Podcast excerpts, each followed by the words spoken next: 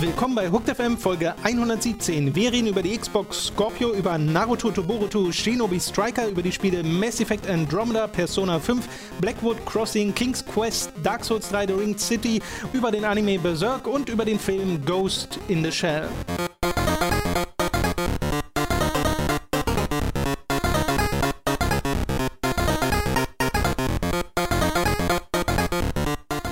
Ich begrüße diese Woche insbesondere diejenigen zuerst, die diesen Podcast zum allerersten Mal hören. Hallo, ich bin Tom, bei mir sitzt Robin. Hi Robin. Hallo, mein Name ist professioneller Moderator Robin Schweiger. Wir reden normalerweise über Videospiele und ab und zu dann auch Filme oder Anime oder Serien. Und dazu kommen wir gleich noch. Nur damit ihr vorgewarnt seid, es gibt gerade wenn Saison ist, auch mal ein anderes Thema bei uns, das gemeinhin gilt als das beste Thema. Ein gewisser Teil der Zuschauerschaft wünscht sich, dass der Podcast nur darum geht. Ja, ja. Das können wir dann aber den anderen gegenüber nicht verantworten. Trotzdem möchten wir dieses Feature einfügen und nur damit ihr euch nicht wundert, danach geht es wieder um Videospiele. Leider Gottes. Es beginnt Robins famoses Formel 1 Fest.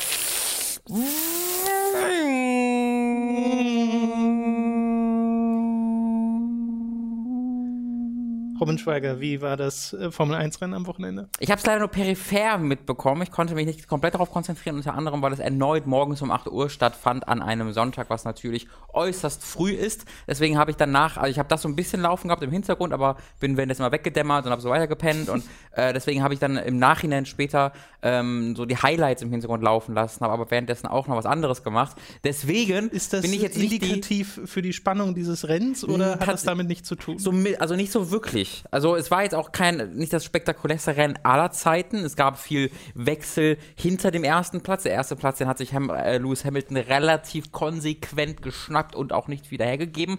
Äh, der gute Valtteri Bottas hat einen Fehler gemacht, sich gedreht, deswegen auf den hinteren Positionen gelandet, wo man sich fragen kann, wieso er nicht auf den zweiten oder dritten Platz zumindest vorfahren konnte, wo doch Hamilton vorne ohne viel Konkurrenz wegfahren konnte. Man könnte auch da aber argumentieren, dass das vor allen Dingen am zweiten Safety Car lag, wodurch der gute Sebastian Vettel ein bisschen in die hinteren Ränge zurückgespult wurde, sich äh, spült wurde, sich dann durch das Feld wieder nach vorne gekippt hat und im Endeffekt auf den zweiten Platz äh, äh, gekommen ist. Kimi Räikkönen, der andere Ferrari-Fahrer, der gute Teamkollege von Sebastian Vettel, war auch ein bisschen weiter hinten, hat aber genau das nicht geschafft. Ganz im Gegenteil, wurde wie überholt von Sebastian Vettel, der im Nachhinein, der dann direkt danach auch direkt die Red Bulls überholt hat, während Kimi Räikkönen exakt das gleiche gar nicht geschafft hat. Was nun dazu führt, ist eine Nachricht, die ich gerade heute Morgen gelesen habe, also top aktuell, Breaking News, wumm, äh, hat nämlich der Teamchef von Ferrari öffentlich gesagt, also öffentlich wirklich, ohne dass es geleakt ist, er hat selber öffentlich in einem Interview gesagt, dass Kimi Räikkönen quasi äh, zu einem Gespräch gerufen wird, wo der mal gefragt wird, was denn dabei eigentlich los ist bei dem. Und wenn der Chef das offiziell in einem Interview sagt, dass deren Fahrer jetzt mal bitte ein bisschen nicht so scheiße sein soll, das finde ich auch ganz interessant. Apropos nicht so scheiße sein. McLaren ist immer noch sehr scheiße. Die Honda-Motoren machen immer noch dieses ganze Team kaputt. Letztes Wochenende, nee, vorletztes Wochenende, wollte mir tatsächlich jemand in einem Podcast erklären, dass meine Kritik Honda gegenüber unbegründet ist und die ja eigentlich die besten, äh, beziehungsweise die, ähm, äh, das englische Wort ist reliable. Die Zuverlässigsten. zuverlässigsten sind überhaupt, was natürlich Blödsinn ist, weil darin, bei denen geht jeder Motor gerade kaputt und auch in diesem Rennen sowohl Van Stoffel als auch, nein, Van Stoffel ist ein anderer, sondern der äh, ich habe den Nachnamen vergessen. Neuer Fahrer, irgendwie auch wieder 13 Jahre alt oder so. Äh, habe ich noch genug Zeit, mir den Namen zu merken. Äh, der ist zuerst kaputt gegangen und dann ist auch das Auto von Alonso wieder kaputt gegangen. Alonso, man weiß, einer der besten Fahrer aller Zeiten, Fan von Anime und Videospielen, hat viel World of Warcraft gespielt, sympathischer Typ. Äh, und voll der Playboy ist eine ganz verrückte Kombination bei ihm. Sehr, sehr netter Typ. Einer der besten Fahrer ever. Er steht, ist gerade im schlechtesten Auto des ganzen Feldes. Deswegen immer sehr, sehr kurz angebunden. Schreit auch mal sein Team an. Oder er, er schreit nicht, sondern es ist eher so eine Passiv-Aggressivität, wo er gesagt bekommt, wir wählen dich jetzt mal zu diesen Reifen weg, um zu gucken, ob das besser funktioniert. Und er antwortet dann, halt doch mal die Fresse, die, Rei die an Reifen werden gar nichts helfen bei dem scheiß Motor. So Also sagt das er das war dann. schon sehr aktiv-aggressiv. Äh, das deine- ist schon ziemlich, also das halt die Fresse habe ich vielleicht dazu Interpretation gedichtet. gerade. Ähm, er, er lacht auch manchmal einfach. Weißt du, wenn, wenn die irgendwie so sagen, okay, versuchen wir den zu überholen, dann lacht der einfach im Boxen. So, ja klar. Das ist super krass, wie der einfach aufgegeben hat und auch mit seinem Team aufgegeben hat. Ich hoffe sehr, dass der vielleicht nächstes Traurig. Jahr den Kimi Räikkönen bei Ferrari ersetzen könnte und da auch wieder vorne mitfahren könnte. Wer weiß. Und so schließt sich der Kreis mit der Räikkönen-Story. Verstappen ist auf den dritten Platz gefahren, während, während weil ja Bottas ein bisschen weiter hin, hinten gelandet ist. Das waren so die großen Highlights Wer, wer war jetzt der Gewinner? Ich habe mitbekommen. Lewis Hamilton. Vettel ist Zweiter. Lewis Hamilton. Okay. Alles klar. Okay, nicht schlecht. Puh, Das das war sogar mehr- sehr kompakt. Ja, dachte Also- ich auch gar nicht. Ich wusste nicht, dass ich so viel davon mitbekommen habe. Sehr gut, Vielleicht war auch die Hälfte falsch, weil ich nur die Hälfte mitbekommen habe. Mal gucken. Ja, aber das wird, glaube ich, kaum jemand gemerkt haben. Ja, das weiß Das Schöne ist bei Formel 1, es weiß niemand. Niemand kann mir widersprechen. Ach ja. Okay, das war's mit Robins famosem Formel 1 Fest. Bium. Was war denn das, Robin? Der gerade, die, die lange Gerade hatte ich gerade auf der Hinfahrt schon und die ähm, müssen deswegen ein bisschen Sprit sparen. Es klang aber nicht wie Spritsparen, sondern wie fünf Kilometer weit weg. Achso, ja, das war Alonso's Auto. So. Ja, Das ist wirklich so, das war wirklich so. Das war Vergleich Mercedes mit, mit, mit, äh, mit McLaren. Okay. Die mussten im ersten Rennen vor zwei Wochen, musste der irgendwie zehn Runden vor Ende aufhören, voll zu fahren, weil deren, weil deren Motor so scheiße ist, dass er so viel Sprit verbraucht, dass er keinen Sprit mehr hatte. Und dann musste der auffahren, voll Gas zu geben auf den Geraden. Also das, was ich gerade gemacht habe, ist gar nicht mal so, so, so falsch tatsächlich. Der Honda ist wirklich, also auf spektakuläre Art und Weise verkacken die alles. Okay, alles klar. Jetzt äh, kommen wir zu den äh, Videospiel-News, wie am Anfang angekündigt. Äh, zwei an der Zahl diese Woche nur. Die eine dreht sich rund um die neue Konsole von Microsoft, die Xbox Scorpio oder wie auch immer sie dann heißen wird. Scorpio ist auf jeden Fall momentan noch der Projektname. Die wurde ja vor einer ganzen Weile zum ersten Mal angekündigt und da noch mit sehr nebulösen Specs. Also man hat nicht viel davon gesehen oder gewusst.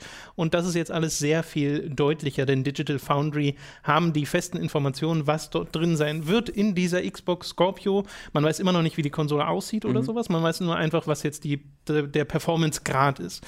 Und uns beiden geht es da so, wir hören uns das an und denken so, na, aha, Terra, Terraflop, ja, Terraflops sind wichtig. Genau so Wichtige Kram. Flops. Also wir kennen uns da jetzt nicht so mega gut aus. Die Zahlen sind höher als bei der PlayStation 4 Pro. Das ist das, was ich sehe. Ich weiß auch, dass das äh, Terraflops sehr effektiv gegen die PS4s Aeroflops sind. Das habe ich auch mitbekommen. Entschuldigung. Ist das ein Pokémon-Witz gewesen oder was? Das ist auch falsch, weil er natürlich nicht effektiv Ja. gegen Flug ist, aber hey. Egal. Und sie sagen, dass äh, sie Forza zum Beispiel problemlos portiert bekommen haben auf diese neue Konsole, weil im Endeffekt ist es eine neue Konsole. Und äh, dass sie dort äh, zum Beispiel das letzte Forza auf 4K-Auflösung mit 60 Frames die Sekunde rendern können, problemlos und dann noch irgendwie 30 oder 40 Prozent der Rechenpower übrig sind für sonstige Sachen. Das heißt, da ist noch Luft nach oben. Und es scheint auch so zu sein, dass die so designt ist, dass sie auch rückwirkend ältere Titel besser Genau, laufen lassen ja. kann, was finde ich sehr interessant ist. Das ist so ein ganz interessantes Detail, das ähm, ich verstanden habe, eines der wenigen, was ein kleiner Unterschied zur PS Pro, PS4 Pro halt ist, dass dieses ähm, Downsampling von Auflösung, äh, Ja. ist das Downsampling das richtige Wort? Ich glaube schon. Äh, wenn halt du ähm, einen 1080p Fernseher hast und die Sachen trotzdem in 4K gerendert Ja. werden, ähm, wird das eben, äh, ich glaube, dass der Begriff ist downgesampelt, äh, wodurch das äh, nochmal eine ganze Ecke besser aussieht und das ist halt hier quasi also ich, entweder ist es hardware-seitig eingebaut oder es ist halt so forciert, dass das jedes Spiel machen muss, wenn das bei der PS4 immer so ein ähm, ja, so eine Glückssache ist, ob ein Spiel das macht. Ähm, sie haben auch hardware-seitig irgendwie eingebaut, dass ganzen alten 360-Spiele zum Beispiel ein technisches Upgrade bekommen ähm, und die alten anderen Xbox One-Spiele natürlich auch, was ich auch sehr interessant finde. Also sie haben da ein bisschen was hardware-seitig eingebaut, was bei der PS4 oftmals von den Entwicklern selbst ähm, gemacht werden muss und dann leider oftmals halt nicht gemacht wird. Ja, das wird sehr interessant zu sehen, wie sich das dann in der Praxis natürlich äußert. Mhm. Und was man halt schon viel liest, ist so, ja, die Specs sind schön und gut und es wird dann halt die stärkste Konsole sein auf dem Markt. Es bringt halt alles nichts ohne richtige Spiele, die das nutzen können. Und da ist halt momentan, wartet da quasi jeder auf die E3, weil da muss äh, Phil Spencer und die Xbox-Marke ein bisschen was bringen an nicht nur alten Marken, also ich glaube, ein neues Halo reicht dann nicht mehr aus, um äh, irgendwie Leute vor den Ofen vorzulocken. Kriegen muss es trotzdem. Klar, also ja. Warte mal, ja- war ist- letztes Jahr Halo? Nee, 15 war Halo 5, oder? Genau, das heißt, es war letztes Jahr war ja nur Halo Wars angekündigt, ne? Genau, aber äh, Halo, Halo 5 ist rausgekommen 2015. Äh, ja. Und Ja. dann Es kommt normalerweise alle drei Jahre, ne? Ja, vielleicht wird es dann ja doch eher nächstes Ja, Jahr. aber wieder angekündigt wird es ja bestimmt, oder? Ja, ja, vielleicht machen die wieder so einen Scheiß, wo dann irgendwo nur noch Halo steht. Dann denkst du wieder anderthalb Jahre lang, oh Gott, heißt dieses Spiel Halo? Äh, das hoffe ich nicht. Das hat Wer weiß. fertig gemacht. Auf jeden Fall brauchst auch meiner Meinung nach mehr als das. ja, Am besten sogar ganz neue Sachen, von denen man noch gar nicht weiß, dass man sie haben will. Wobei ich da auch nicht weiß, wie gut sich dann damit eine komplett neue Konsole verkauft oder so ein Konsolen-Upgrade verkauft. Ja. Digital Foundry schätzen den Preis, der ja noch nicht offiziell ist, momentan auf äh, irgendwas um die 500 Dollar. Also ist, die rechnen einfach damit, basierend auf den Teilen, die dort verbaut Mhm. werden, äh, was ich auch für recht realistisch halte. Und äh, ja, da muss man einfach mal abwarten, glaube ich. Also ich glaube, hardware-technisch scheint das ja genau das zu sein, was sie gesagt haben. So die stärkste Konsole Ja. auf dem Markt und äh, kann ein bisschen was. Müssen uns nur zeigen, dass sie auch die Software haben, die da ein bisschen was rausholen kann. Weil sonst, äh, ja, das ist halt echt ein jahrelanger Prozess, der, ich hoffe ich, vor einigen Jahren in Gang bereits gesetzt wurde, dass Ja, sie halt ja. First Party aufbauen. Wenn das nämlich jetzt letztes Jahr ge- angefangen wurde oder dieses Jahr mit angefangen wird, weil sie merken, wir haben nichts, dann sehen wir da halt in fünf bis sechs Jahren was von, was jetzt auch relativ wenig uns da bringt. Ähm, mir ist gerade eine Korrektur eingefallen zu einer News, die wir, über die wir schon gesprochen haben letzte Woche. mhm, bitte. Ähm, weil wir sind ja mit der Xbox fertig, oder? Wollten wir noch Ja, ja, nee, das war's zu Xbox. Äh, dann würde ich nämlich, wir hatten nämlich über Star Wars Battlefront ja gesprochen. Ja. Star Wars Battlefront 2, da wurden wir in den, ähm, in den Kommentaren korrigiert, dass die Kampagnen von Battlefront 2 nicht von DICE entwickelt wird, sondern von dem neuen äh, Studio von Jade Raymond, deren Name ich gerade leider nicht im Kopf habe. Aber sie hat ja ein Studio quasi für EA gegründet, wo auch bekannt war, dass halt sie was Star Wars-mäßiges machen. Ich war noch nicht darüber, äh, mir war noch nicht bewusst, dass schon äh, klar ist, was sie machen, nämlich anscheinend die Kampagne für Star Wars Battlefront 2.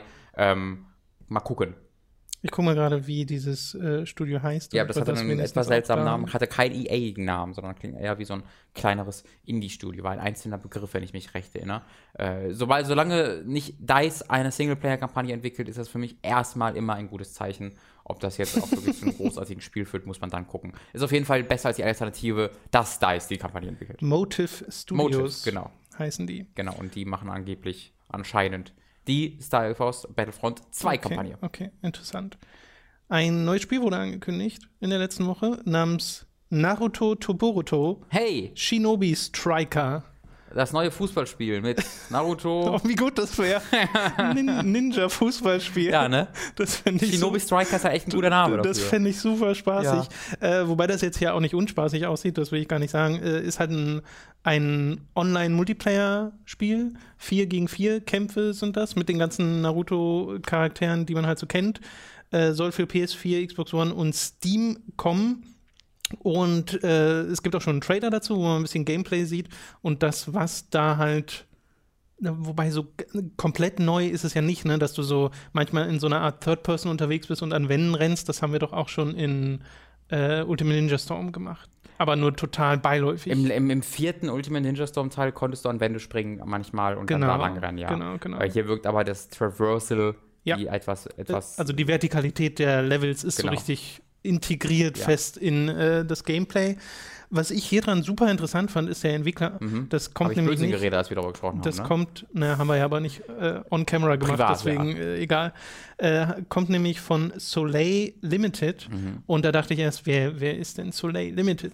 Und dann habe ich nachgeschaut und das ist ein Subunternehmen von den Valhalla Game Studios. Und die Valhalla Game Studios sind die, die zuletzt Devil's Third gemacht haben. Fuck yeah. Devil's Third ist ein wirklich, wirklich, wirklich schlechtes Spiel Mhm. für die Wii U, aber in seiner Schlechtigkeit auch irgendwie sehr faszinierend, Mhm. vor allem weil das auch so eine Entwicklungsgeschichte hinter sich hat, wo man denkt, wie, kann das So dabei ein am Ende das Right to Hell von 2005. ja, genau.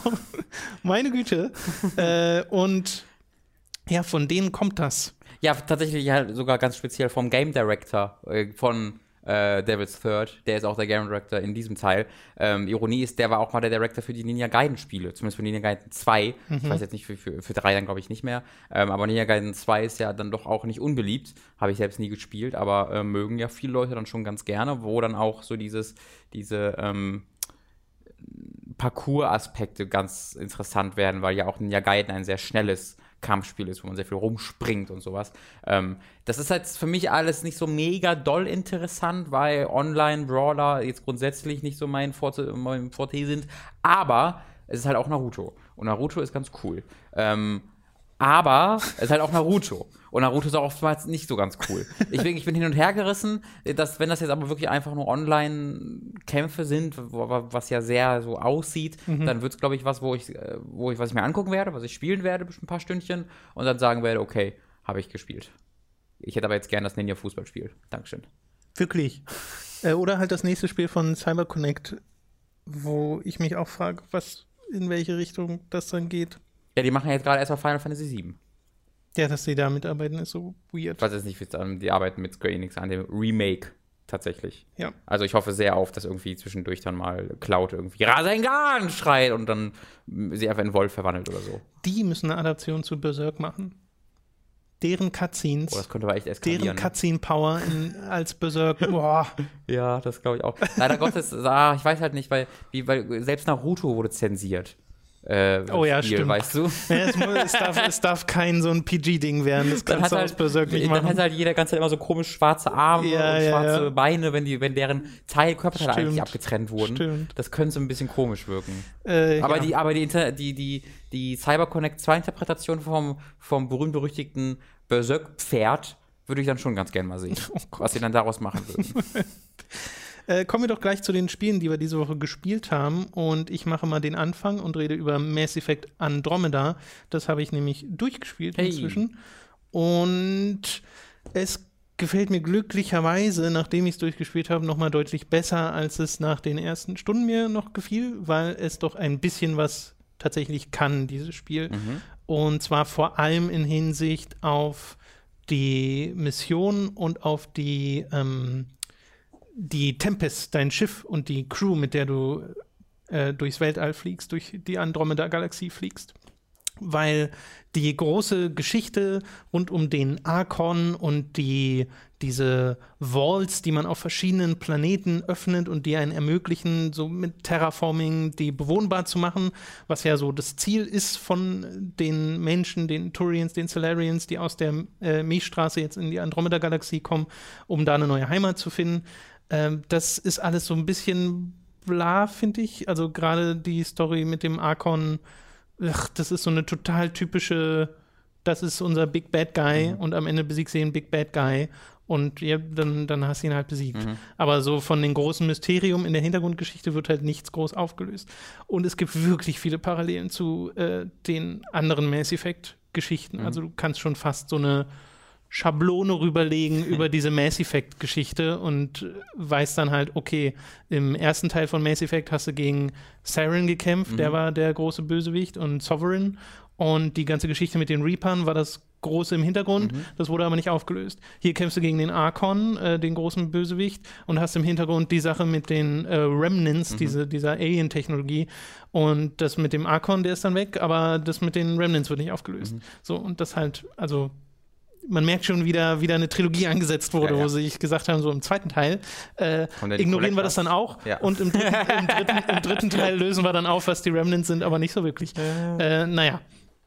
Und äh, das ist mir aber ehrlich gesagt ziemlich egal gewesen, weil mir glücklicherweise die Crewmitglieder sehr ans Herz gewachsen sind. Da gibt es nämlich ein paar, die ich wirklich, wirklich, wirklich mag. Zum einen äh, Vetra, das ist eine weibliche Turian. Und Turianer sind wer nochmal? Die Vogelmenschen, oder? Die, ja, ja, genau. Saren halt aus dem ersten Teil und Garrus. Frauen, dass die auch als weiblich. Gab es in den ersten drei Teilen, gab es weibliche von denen? Äh, nicht. Also ich weiß, dass ich in Andromeda auch erstaunt war, dass das direkt eine, äh, ein weiblicher Turianer ist, ja. weil ich mich jetzt auch nicht erinnern konnte. Ich glaube aber, es gab sie zumindest schon. Also in der Lore. Ob man mhm. jetzt vielen begegnet ist, das ja, weiß genau, ich nicht. Ja, genau, das auf jeden Fall. Ist, also genau, wenn ich sage, es gab sie nicht, meine ich auch ja, in ja, den ersten drei genau. Spielen. Genau. Äh, aber die mag ich total, weil bei ihr geht es auch in den Companion Quests um die Geschichte mit ihrer Schwester, weil sie hat so eine kleinere Schwester und die ja, da ist sie so krass, hat sie so einen krassen Beschützerinstinkt mhm. und hält so ihre schützende Hand über die, aber dann geht es darum, wie sie damit vielleicht ein bisschen übertreibt und was Hm. das für Folgen hat und so. Und das fand ich ganz interessant. Oder Jal mag ich auch sehr gern. Das ist einer der Angara. Das ist diese neue Alien-Rasse, die ich am Anfang sehr langweilig fand, die ich durch den Charakter, der mir an die Seite gestellt wurde, dann aber doch äh, mögen gelernt habe, weil ich diesen Charakter sehr mag. Und das Ding bei den Angara ist einfach nur, dass die ihre Emotionen äh, sehr offen mit ihren um Emotionen umgehen und immer direkt sagen, was sie fühlen und sowas so. Das ist deren, deren Rassentwist. Kurze, kurze Berichtigung. Äh, es gab tatsächlich in Mass Effect 3 einen weiblichen äh, Mhm. Tyrion, nämlich als Chef von, von ähm, Omega. Da war Okay. ein weiblicher Tyrianer. Und tatsächlich, das, war, das fällt mir gerade ein, weil die wird auch in Mass Effect äh, Andromeda erwähnt. Du ähm, triffst dich nämlich irgendwie mit dessen Schwester oder sowas. Äh, irgendwie der, irgendein Familienmitglied von, von dieser Omega-Chefin. Wie ist- heißt sie denn? Die heißt äh, Nyrene Kandros. Und was? äh, Das kann ich Kendros, ja, Kendros. ja. Ja, ist ja. ist Es gibt, einen, Kendros es gibt einen? Kendros, der ist ein, äh, ich glaube, Security Chief auf der, Genau, ja, auf genau. der genau. Hyperion. äh, The Sister of Tyron Kendris. Okay. Ja, genau, das, hat, Cool. das ist mir auch aufgefallen. Irgendwie, das, das war krass, weil der Name hat, hat nämlich sogar noch was äh, klingeln lassen bei Okay. mir. Und dann habe ich nachgeguckt und das habe ich auch damals Das ist gesehen. ganz interessant. Ja. Ja, also dadurch, und es gibt äh, so eine, es gibt eine Questline, die heißt äh, einfach nur Movie Night. Okay. Die kriegst du sehr früh im Spiel. Mhm. Und die führt dich im Endeffekt quer durch die Galaxie und sie ist auch nicht wirklich gut, weil es ist eigentlich eine Fetch-Quest, die du so nebenher machen sollst, während du auf dem Planeten bist, sollst du dann nochmal dorthin gehen Ja. und dieses eine Ding holen und das halt auf ganz vielen verschiedenen Stationen. Aber worin die endet, fand ich einfach mega drollig, wie das inszeniert wurde. Äh, und ich mag auch Kello, den Kello und ähm, Suvi, die beiden, die ganz vorne am in den Piloten sitzen, äh, hocken, während du an der Galaxie-Map das, die nächste, das, eine nächste der- Ziel der ein, eine von denen, diese Frau mit dem Akzent. Genau. Okay. Äh, die mag ich auch beide sehr gern. Also die sind mir tatsächlich sehr ans Herz gewachsen. Mhm. Nur was wir gemacht haben, war mir oft ein bisschen egal. Mhm. Äh, so, also das, diese, diese Spannung in der Geschichte kam bei mir einfach nicht so richtig auf. Äh, dafür finde ich ganz interessant, was für eine andere Stimmung mir Andromeda vermittelt hat, nämlich eher so diese Feel-Good- Abenteuerstimmung, hey, wir machen das jetzt und wir äh, schaffen diese neue Heimat für die Menschen und für die Turianer und für alle anderen, äh, statt diese große galaktische Bedrohung, der du in Mass Effect 1 äh, auf, auf den Fersen bist und dann merkst, oh Scheiße, wir sind alle im Arsch. Hier ist eigentlich das Gegenteil davon. Ja, ja, ne? Du versuchst okay. ja äh, eine Heimat zu finden. Also das mochte ich tatsächlich. Kritikpunkte, die ich in den, in den vorherigen Podcasts genannt habe, bestehen aber trotzdem. Immer wieder ist das Writing, also stoße ich mich daran, dass auch Witze gemacht werden, die nicht zünden äh, und dass halt, wie gesagt, die große Geschichte einfach nicht so spannend geschrieben ist. Und diese ganzen Nebenmissionen und äh, Tasks heißen die ja teilweise, diese Mini-Quests im Wesentlichen, die du bekommst. Da ist so unfassbar viel Füllwerk in diesem Spiel, äh, dass ich ich musste mich dazu zwingen, das alles zu ignorieren oder größtenteils zu ignorieren, weil da die tatsächlich guten Quests rauszusuchen, ist schmerzhaft. Also Ja. das ist, äh, da hatte ich überhaupt keine Lust drauf. Und wie ich es im Endeffekt gespielt habe, und ich bin auch dankbar, dass ich es so spielen konnte, weil zum Beispiel Dragon Age Inquisition konnte ich nicht so spielen, ist mir einfach zu sagen, okay, ich mache meine Companion Quests, Mhm. ich mache die Quests für die verschiedenen Arcs, weil ja du kommst ja nicht nur mit den Menschen, die auf einem Schiff Ja. äh, in die Andromeda-Galaxie kommen an, sondern es gibt noch das Turianer-Schiff, das Asari-Schiff äh, und das Salarianer-Schiff. Die gehen aber alle verloren, beziehungsweise wir haben keine, äh, keine Kommunikation von denen erhalten und wissen nicht, wo die sind. Und für die gibt es dann jeweils noch Quests. Ja. Äh, und die habe ich auch noch gemacht, weil ich auch gelesen habe, dass das einen Einfluss aufs Ende haben kann. Okay. Und hat es auch, und das finde ich auch gut, die Art und Weise, wie es- diesen Einfluss hat, ist aber im Endeffekt sehr ähnlich zu dem, was wir auch schon aus Mass Effect kennen, Mhm. wo man ja auch, wenn du verschiedenen Leuten geholfen hast, in Mass Effect 2, glaube ich, kamen die dir am Ende zu Hilfe. Ach so. Äh, und äh, das Konzept ist ja jetzt ich nicht meine, neu. das war das womöglich immer noch am besten von, also mit am besten von allen Videospielen, die was gemacht, diese Konsequenzen auf das die unmittelbare Ende. Ja, weil ähm, es auch mit so der- epic war Ja. zum Schluss. Also, Ja, es wurde halt, und du wusstest von Anfang an, das läuft darauf hinaus, Genau, die genau, Marketingkampagne und dann die Einflüsse, die es dann hat, sind tatsächlich extrem Ja. toll. Äh, Andromeda hat auch so ein paar Epic Moments tatsächlich, die bei mir auch gezündet haben, also rein von der Inszenierung her. Mhm.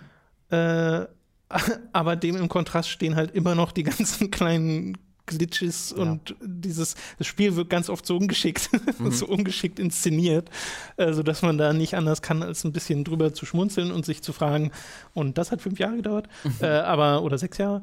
Aber naja, der letzte Patch hat äh, tatsächlich die Animationen deutlich verbessert. Es gibt ja so äh, Vergleichsvideos Mhm. davon.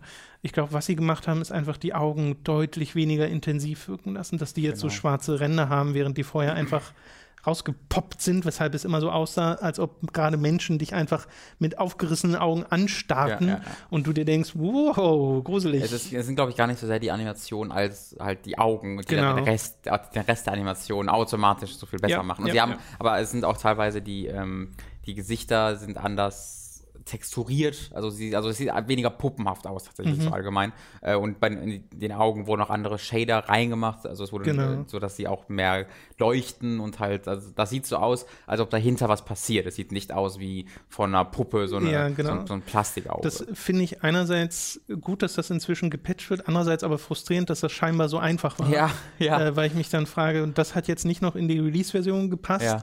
weil wie viel Ärger hätten die sich erspart, dieses ganze Mhm.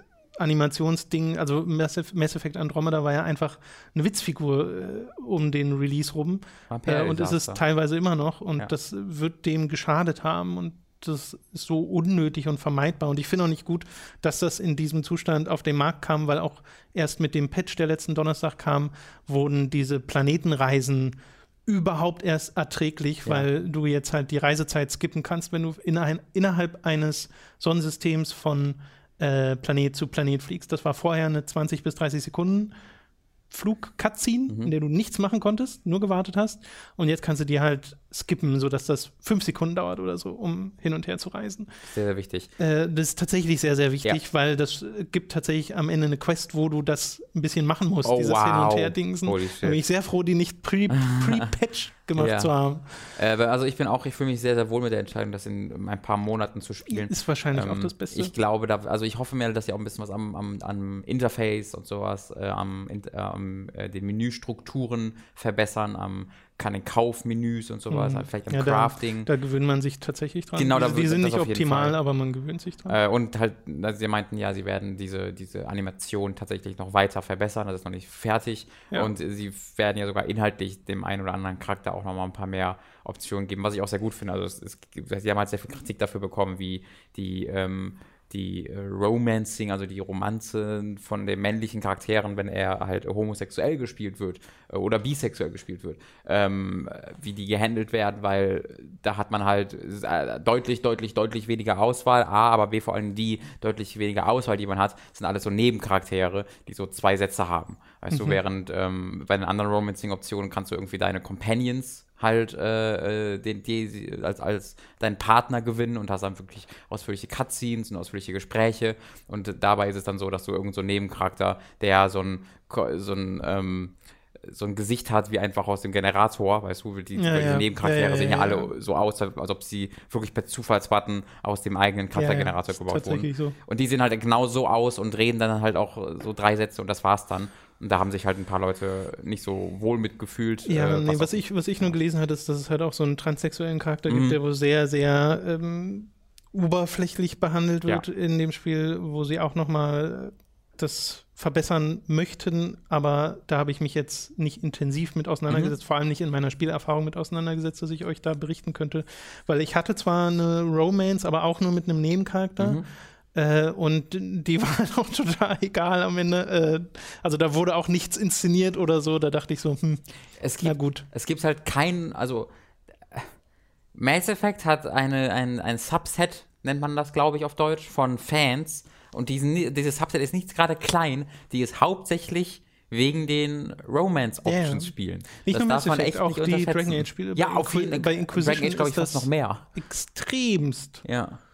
Äh, und Inquisition, zumindest laut einigen Meinungen, die ich gelesen habe, macht das aber auch besser als jetzt Mass Effect Andromeda. Mhm. Auch was die Vielfalt an Charaktere Mhm. angeht, die dir äh, da zur Auswahl stehen. Und ne, da fing es ja dann auch, glaube ich, an bei BioWare-Spielen, dass äh, jemand, den du anbaggerst, auch mal Nein sagt, Ja. weil es halt einfach nicht seine sexuelle Ausrichtung ist Ja. und so. Oder weil ich scheiße findet, wäre ja auch mal.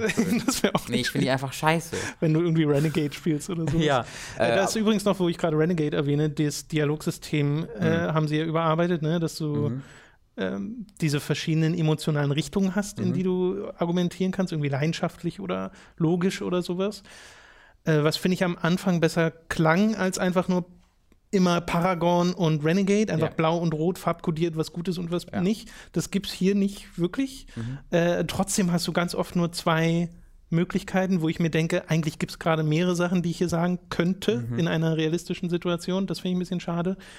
Äh, und im Wesentlichen kommt es auch tatsächlich nur auf sowas wie eine logische, bodenständige Reaktion und eine leidenschaftliche oder witzige Reaktion Mhm. hinaus. Also sie benutzen diese Bandbreite überhaupt nicht, die sie sich am Anfang öffnen, hatte ich zumindest das Gefühl, äh, dass das da ein bisschen unterbenutzt In den wurde. ersten, weiß nicht, fünf, sechs Stunden, wo ich gespielt habe, halt äh, EOS äh, fertig, hatte ich nicht das Gefühl, dass das immer, äh, dass es jemals irgendeinen Effekt gehabt hätte.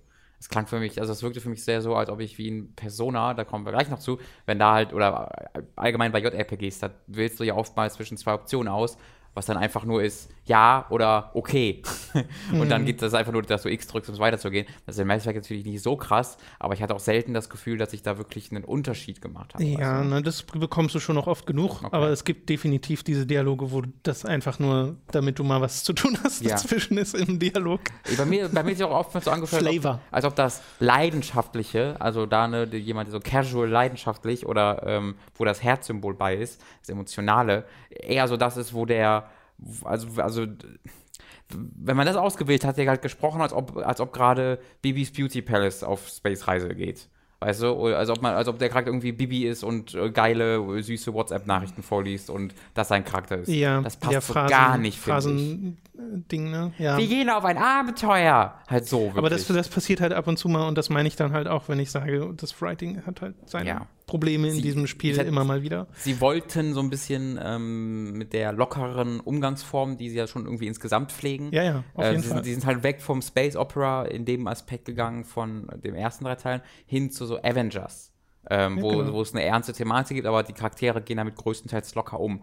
Ähm, aber das hat halt nicht so ganz. Also äh, Avengers macht das halt, also beziehungsweise Marvel-Filme allgemein haben das so perfektioniert eigentlich, dieser Mix aus, wie einfach eine ernste Geschichte, aber immer auch ein bisschen lustig. Mhm. Und ähm, die haben es jetzt versucht, Mass Effect, also wie gesagt, ich habe ja nur die ersten 5, 6 Stunden gespielt, aber da ist es eigentlich immer schief gegangen. So ich weiß auch gar nicht, wie erstrebenswert ich das finde, ehrlich Mhm. gesagt, weil ich habe bei kaum einen der Marvel-Filme, die ich gesehen habe, wirklich viel Investition in die Dramatik der Geschichte. Mhm. Weil ich glaube nie wirklich, dass Iron Mans Leben bedroht ist. Dieses Gefühl habe ich Mhm. Meinst einfach nie. Nee, Wa- Warum das denn nicht? Nur weil das der wichtigste Charakter in dem größten Filmuniversum aller Zeiten ist. because of Kaching. Naja, bald, bald, bald, bald, bald hat halt Robert Downey Jr. die 2 Milliarden voll. Und da wird es dann langsam interessant, ob Iron Man mal sterben wird. Ja, nun, okay, das soll zum Mass Effect Andromeda gewesen sein. Ich glaube, wie gesagt, dass man, gerade wenn man bis jetzt gewartet hat, ist auf jeden Fall smart, weil man hat dann diesen einen Patch, der schon viel, viel, viel verbessert. Äh, gerade auch so mit der Präsentation und die Sache mit der Galaxiekarte. Und wenn man jetzt noch ein bisschen länger wartet, bis vielleicht auch ein Price Drop kommt oder so und man dann nicht mehr ganz so viel dafür bezahlen muss, ist wahrscheinlich auch nicht das, das Dümmste, was man machen kann. Und wie gesagt, ich wünsche mir einfach, dass, wenn es tatsächlich noch ein Mass Effect gibt hier nach, dass sie diesen ganzen Filler-Kram rausnehmen und sich eher sagen, hey, lass doch, also es ist nichts Schlimmes daran, eine etwas linearere Ja. Geschichte zu machen, wie Mass Effect äh, 1 bis 3 waren, die ja durchaus offene Areale mal hatten und dir die Wahl immer mal wieder ließen, was du als nächstes machst. Aber es müssen nicht Open World sein und vor allem nicht gleich irgendwie sechs oder so, weil du kannst ja auf diversen Planeten dann. Was tatsächlich insgesamt, also auch visuell, äh, ist, hat das Spiel ein paar tolle Momente mit, den, äh, mit der Vielfalt der Planeten und so. Äh, aber das, was ich dann darauf mache, ist halt größtenteils so, mm, ja, Schulterzucken. Deswegen ist das, was ich gemacht habe, dieses tatsächlich ist einfach so linear spielen wie die anderen Mass Effects, das fand ich dann ganz gut und wie gesagt, cool, dass das geht. Und da habe ich dann meine 25 Stunden, glaube ich, gebraucht und das dann auch eine okaye Zeit. Aber man kann halt auch 80 Stunden Ja, ich habe halt für Mass das Effect war so Andromeda. diverse Reviews, die ich gesehen habe, wo, Ja. die Leute halt 60 bis 70 Und wenn ich Stunden überlege, wenn ich, wenn ich tatsächlich das Spiel so lange gespielt hätte, hätte ich höchstwahrscheinlich eine deutlich schlechtere Meinung von haben. dem Mhm. Spiel. Ja, 100 Prozent. Ja. Okay, das soll es gewesen sein. In dieser kurzen Werbeunterbrechung haben wir mal wieder einen Hörbuchtipp für euch. Dieses Mal mit einer Auswahl von uns. Wenn ihr euch ein kostenloses Audible-Probeabo via audible.de slash hooked holt, erhaltet ihr ein Hörbuch eurer Wahl kostenfrei dazu. Und da bald die Fernsehserie in die nächste Staffel startet, empfehlen wir euch mit das Lied von Eis und Feuer, dieses Mal das Original, auf dem Game of Thrones basiert. George R. R. Martins finstere Fantasy-Geschichte rund um die politischen Intrigen zwischen Adelshäusern in Westeros und der scheinbaren Vergeblichkeit von Ehre in dieser Welt ist wahnsinnig fesselnd, aber nehmt euch Zeit mit. Allein das erste Hörbuch hat nämlich eine Laufzeit von neuneinhalb Stunden. Also, wenn das gut klingt, holt euch via unserem Affiliate-Link audible.de slash hooked doch einen kostenlosen Probemonat bei Audible. Äh, Persona 5 hast du ja gerade schon erwähnt. Lass doch über Persona 5 reden. Genau, Du konntest ma- endlich mal Persona 5 spielen. Gott sei Dank endlich mal nicht so wahnsinnig viel, deswegen entschuldigt, falls meine Meinung auch noch, also mein Ersteindruck da wirklich nur ein solcher Ich glaube, ist. da Und- sind dir manche sogar dankbar für wegen Spoilerkram. Ja, genau, also ich habe wirklich die ersten vier bis fünf Stunden gespielt, was in Persona bedeutet, ich bin noch im Tutorial. Ich habe gerade noch eine neue Mechanik erst eingeführt bekommen, die sehr essentiell wirkt ähm, und äh, bin halt noch so in der allerersten. Also, aber ich, ich habe jetzt gerade, ich bin gerade dabei, das dritte Teammitglied zu ähm, rekrutieren. Okay. Also ich habe immer noch keine volle Party, äh, was halt Okay, will, du willst damit sagen, Persona 5's Einstieg ist nicht zwingend langsam, aber auf jeden Fall lang. Lang, aber gar nicht langsam, weil Okay. Personas 4 Einstieg war ziemlich langsam. Das weiß ich noch, wer das gespielt hat. Da kommst du ja wirklich als äh, neuer, ähm, neue Figur in diesem wunderschönen kleinen Dörfchen, sag ich mal, an und äh, findest da, triffst da sympathische Leute. Ja, dein Onkel Dojima ist so ein bisschen rough und ein bisschen, aber insgesamt hat er dich schon lieb und du merkst auch, und der hat seine Tochter Nanako, die schüchtern ist, aber auch mega lieb ist. Und dann hast du äh, Josuke und die ganzen anderen Mitschüler, die teilweise auch ein bisschen Probleme haben, aber sind immer alle erstmal nett und das ist alles gut und mit denen lebst du dann so ein bisschen erstmal so rum.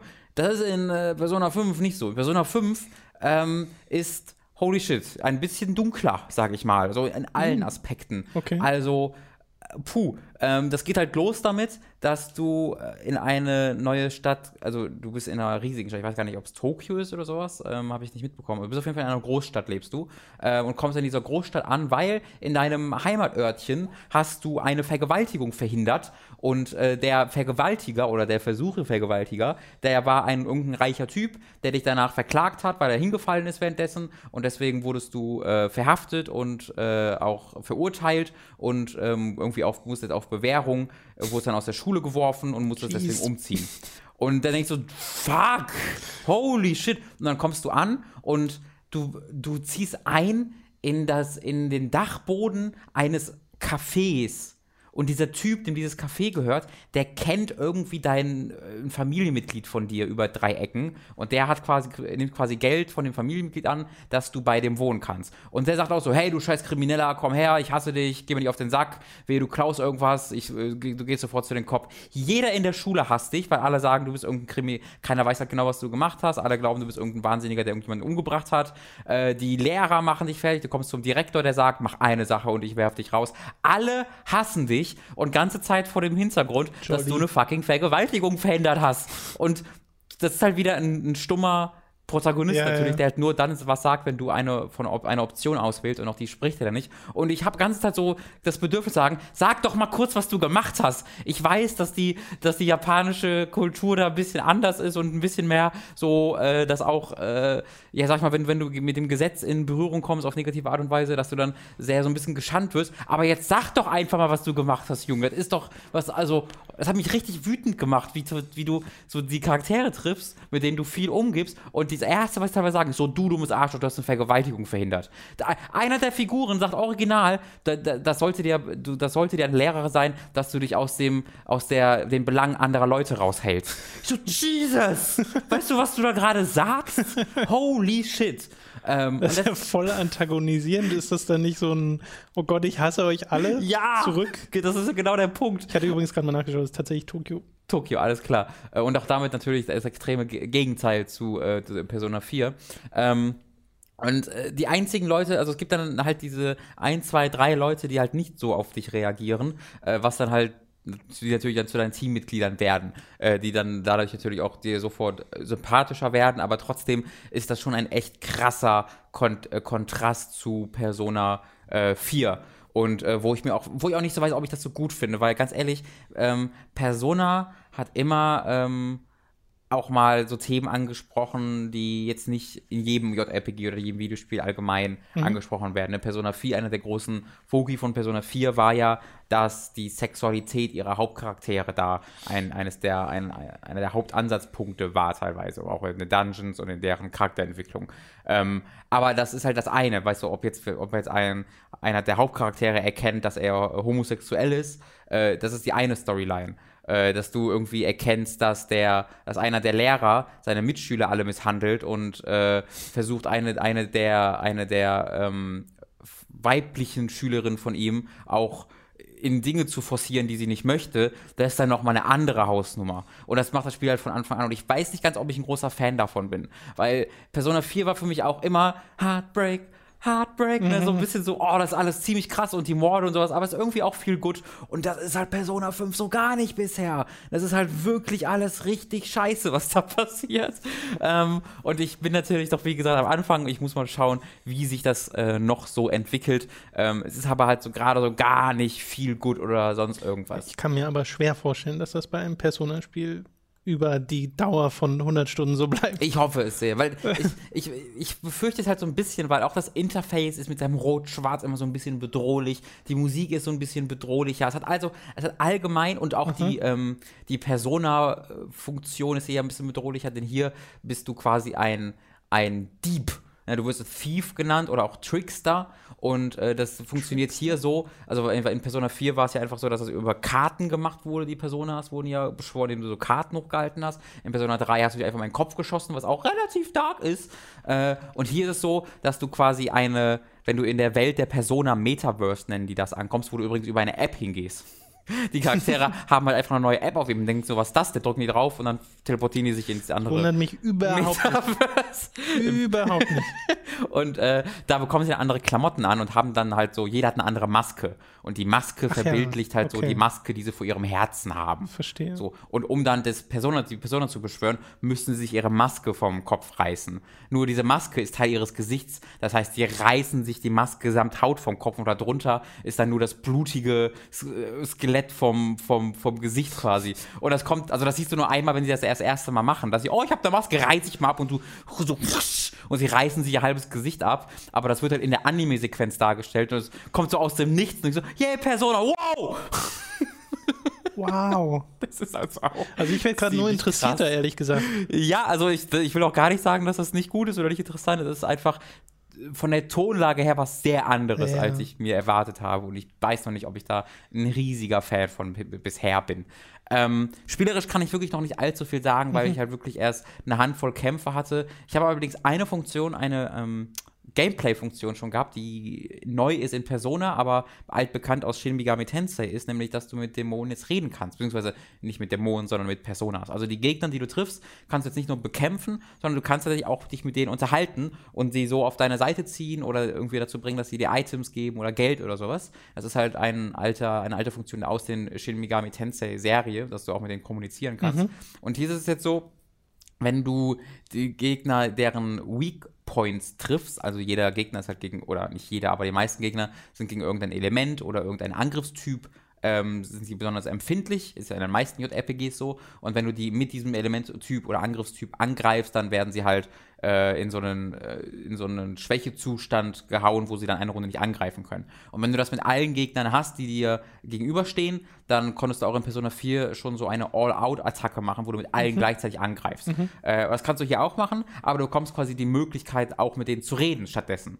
Äh, und die haben dann immer vier unterschiedliche Typen, dass sie entweder irgendwie äh, irritierbar sind oder lustig drauf. Das kannst du auch, wenn du sie analysierst, kannst du sehen, was für ein Typ sie sind. Und dementsprechend musst du dann deine Antworten auswählen, dass du entweder irgendwie eher und sie unterstützt, wenn sie dir was sagen, oder sie antagonisierst und Kampf. davon beeindruckt sind. Äh, nee, halt, wenn du diese, wenn du diese, die in diesen Chart, in diesen Schwächezustand ja, machst, ja, ja. und dann kannst du sagen, jetzt gehe ich in den Talk und dann ist quasi kurz so ein Dialogsystem. Bisschen wie Undertale. Ein bisschen, ja, aber es ist halt eher wie, wie, die alten Shin Megami Tensei-Teile, weil Undertale ist da ein bisschen ausführlicher. Also hier wirkte es jetzt nicht so, als ob das krass auf die Art des Gegners ankommt, okay. sondern eher, dass jedem Gegnertyp zufällig eine von vier ähm, Charaktertypen zugeordnet wird, halt lustig okay. oder nicht lustig äh, und du dann halt die, demnach die passenden Alles Antworten auswählst. Ja, ich kenne diese früheren Persona-Dinger nicht, deswegen. Genau, also es wirkt ein bisschen formelhafter hier mhm. als, in, als in Undertale. Ähm, und da kannst du dann, so kannst du eben die dazu bringen, dass du deren Persona einsammelst. Ne, das war ja in Persona 4 noch so zufällig quasi am Ende des Kampfes, hattest du ja diese, diese, ich glaube, oh, es war unterschiedlich. Es war in Persona 4 und Persona 4 Gold, dann hattest du unterschiedliche Mechaniken am Ende. Aber es passiert da irgendein so zufallsbasiertes Minispiel, wo du einfach X drückst und dann bekommst du irgendwie eine der Personas, äh, die, die, die, gegen die du da gekämpft hast. Und hier ist es halt so, dass du dann mit denen sprechen kannst und sagen kannst, ey, ich will, dass du in meinem Team bist oder ich will, dass du mir Geld gibst oder ich will, dass du mir ein Item gibst. Und dann musst du sie davon überzeugen. Und wenn du sie davon überzeugen kannst, äh, sagt sie halt, ah, ich bin ja gar kein böser Dämon, ich bin übrigens eine Persona. Und dann kriegst du die wie so ein Pokémon äh, in dein Inventar und kannst dann eben selbst beschwören oder fusionieren mit anderen Personas. Äh, und das gefällt mir echt ziemlich gut. Also, dass mhm. man dann, das hat halt nochmal eine neue Ebene, dieses Kampfsystem dadurch. Ja. Äh, die Dungeons wirken bisher auch sehr viel besser als in den alten Persona-Spielen, wo es halt eine, eine Aneinanderreihung der immer gleichen Korridore war, immer alles sehr eckig und das wirkt, war, wirkt halt wirklich wie so ein randomly generated äh, Zufallsdungeon einfach. Ja. ja, da ist halt meine große Frage, wie das, also dass das jetzt am Anfang noch cool wirkt, äh, das dachte ich mir schon, mhm. aber wie das nach 80 Stunden aussieht. Genau. aber ich meine, wir werden ja noch öfter über Persona reden. Auf deswegen. jeden Fall, das würde ich, das wird mich die nächsten Wochen jetzt sehr wahrscheinlich erstmal ein bisschen begleiten. Ähm, erzählerisch ist das Ganze bisher halt äh, echt anders als Persona 4, aber trotzdem also gut und interessant. Also wie gesagt, allein dadurch, dass es halt auch so dunkel wird.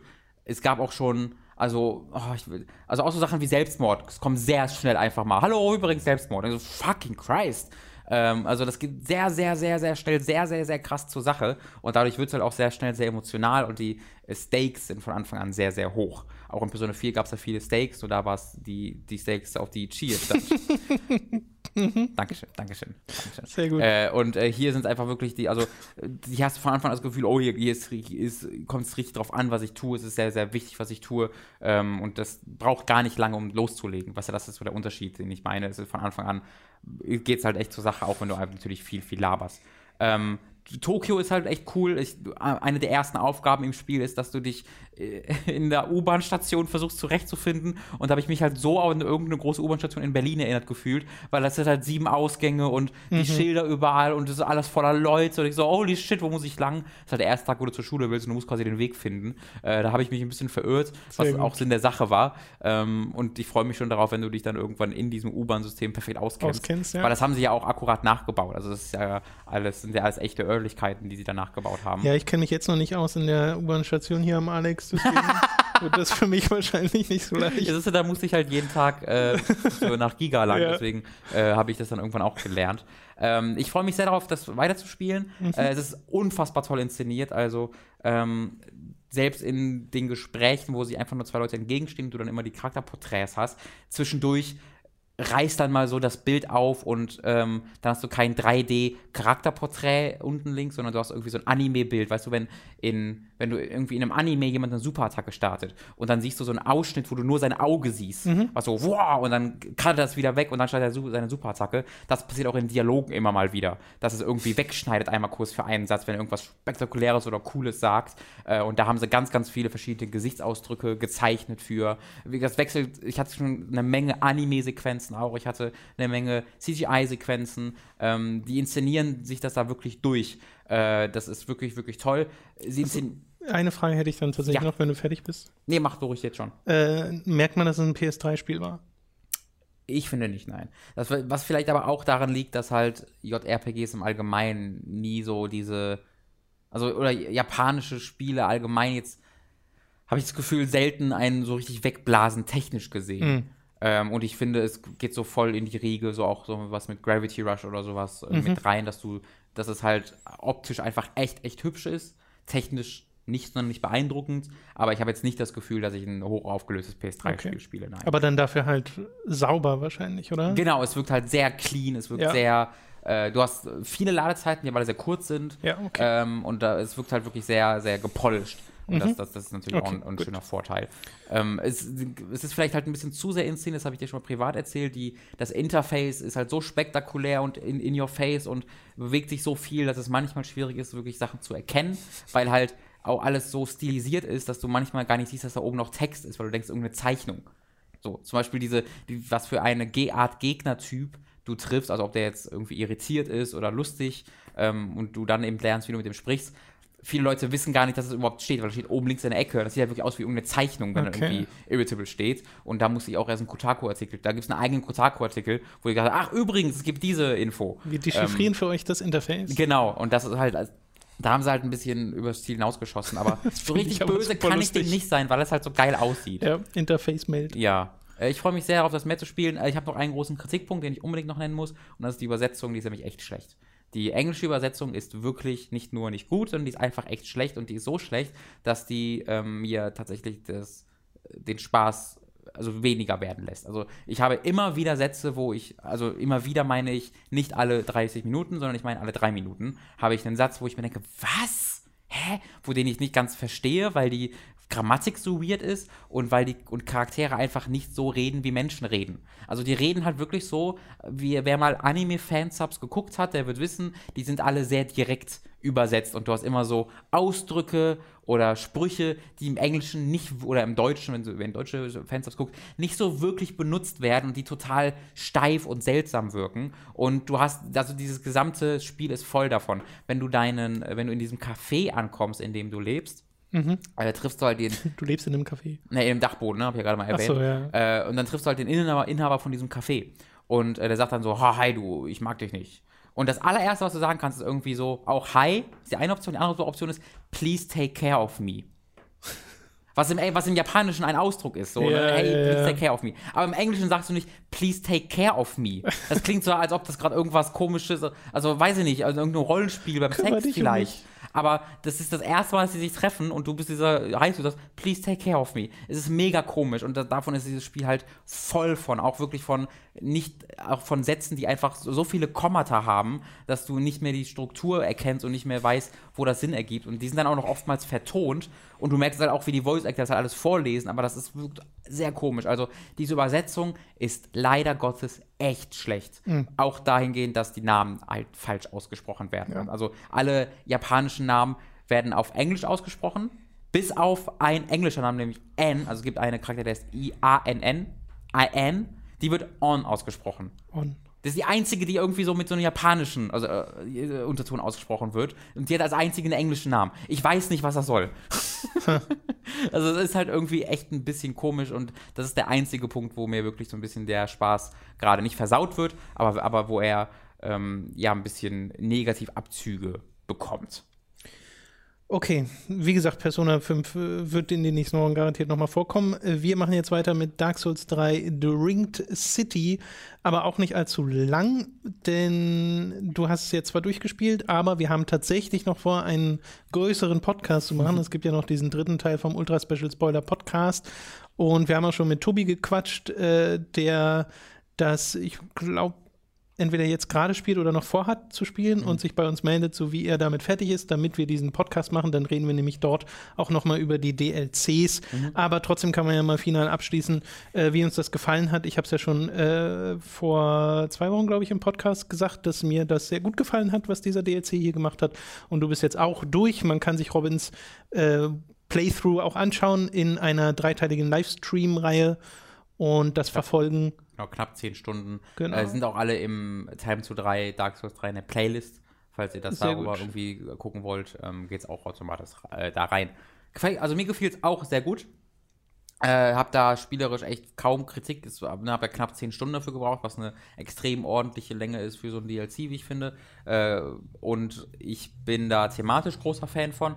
Auch wenn ich bin halt jemand, der das, ne, ihr wisst ja, ziemlich in der Lore drin ist. Ich habe mir gerade gestern und vorgestern, erst über zwei Tage verteilt, ein Video namens äh, Dark Souls 3 The Bastard's Curse angeguckt. Das geht 48 Minuten äh, lang und äh, dreht sich halt so um die einige der essentiellsten Themen rund um Dark Souls 3 und es ist absolut hervorragend. Also ich glaube, das ist das beste Lore-Video, was ich zu Dark Souls je gesehen habe. Das hat mich so unterhalten und mir so viele auch neue Informationen gegeben. Da spricht halt jemand, der sich auch mit ähm, japanischer Kultur ziemlich gut auskennt. Er zieht dann Parallelen zu Shinto und sowas. Also es ist wirklich sehr, sehr, sehr interessant und wirklich mal nicht einfach nur jemand, der dir ähm,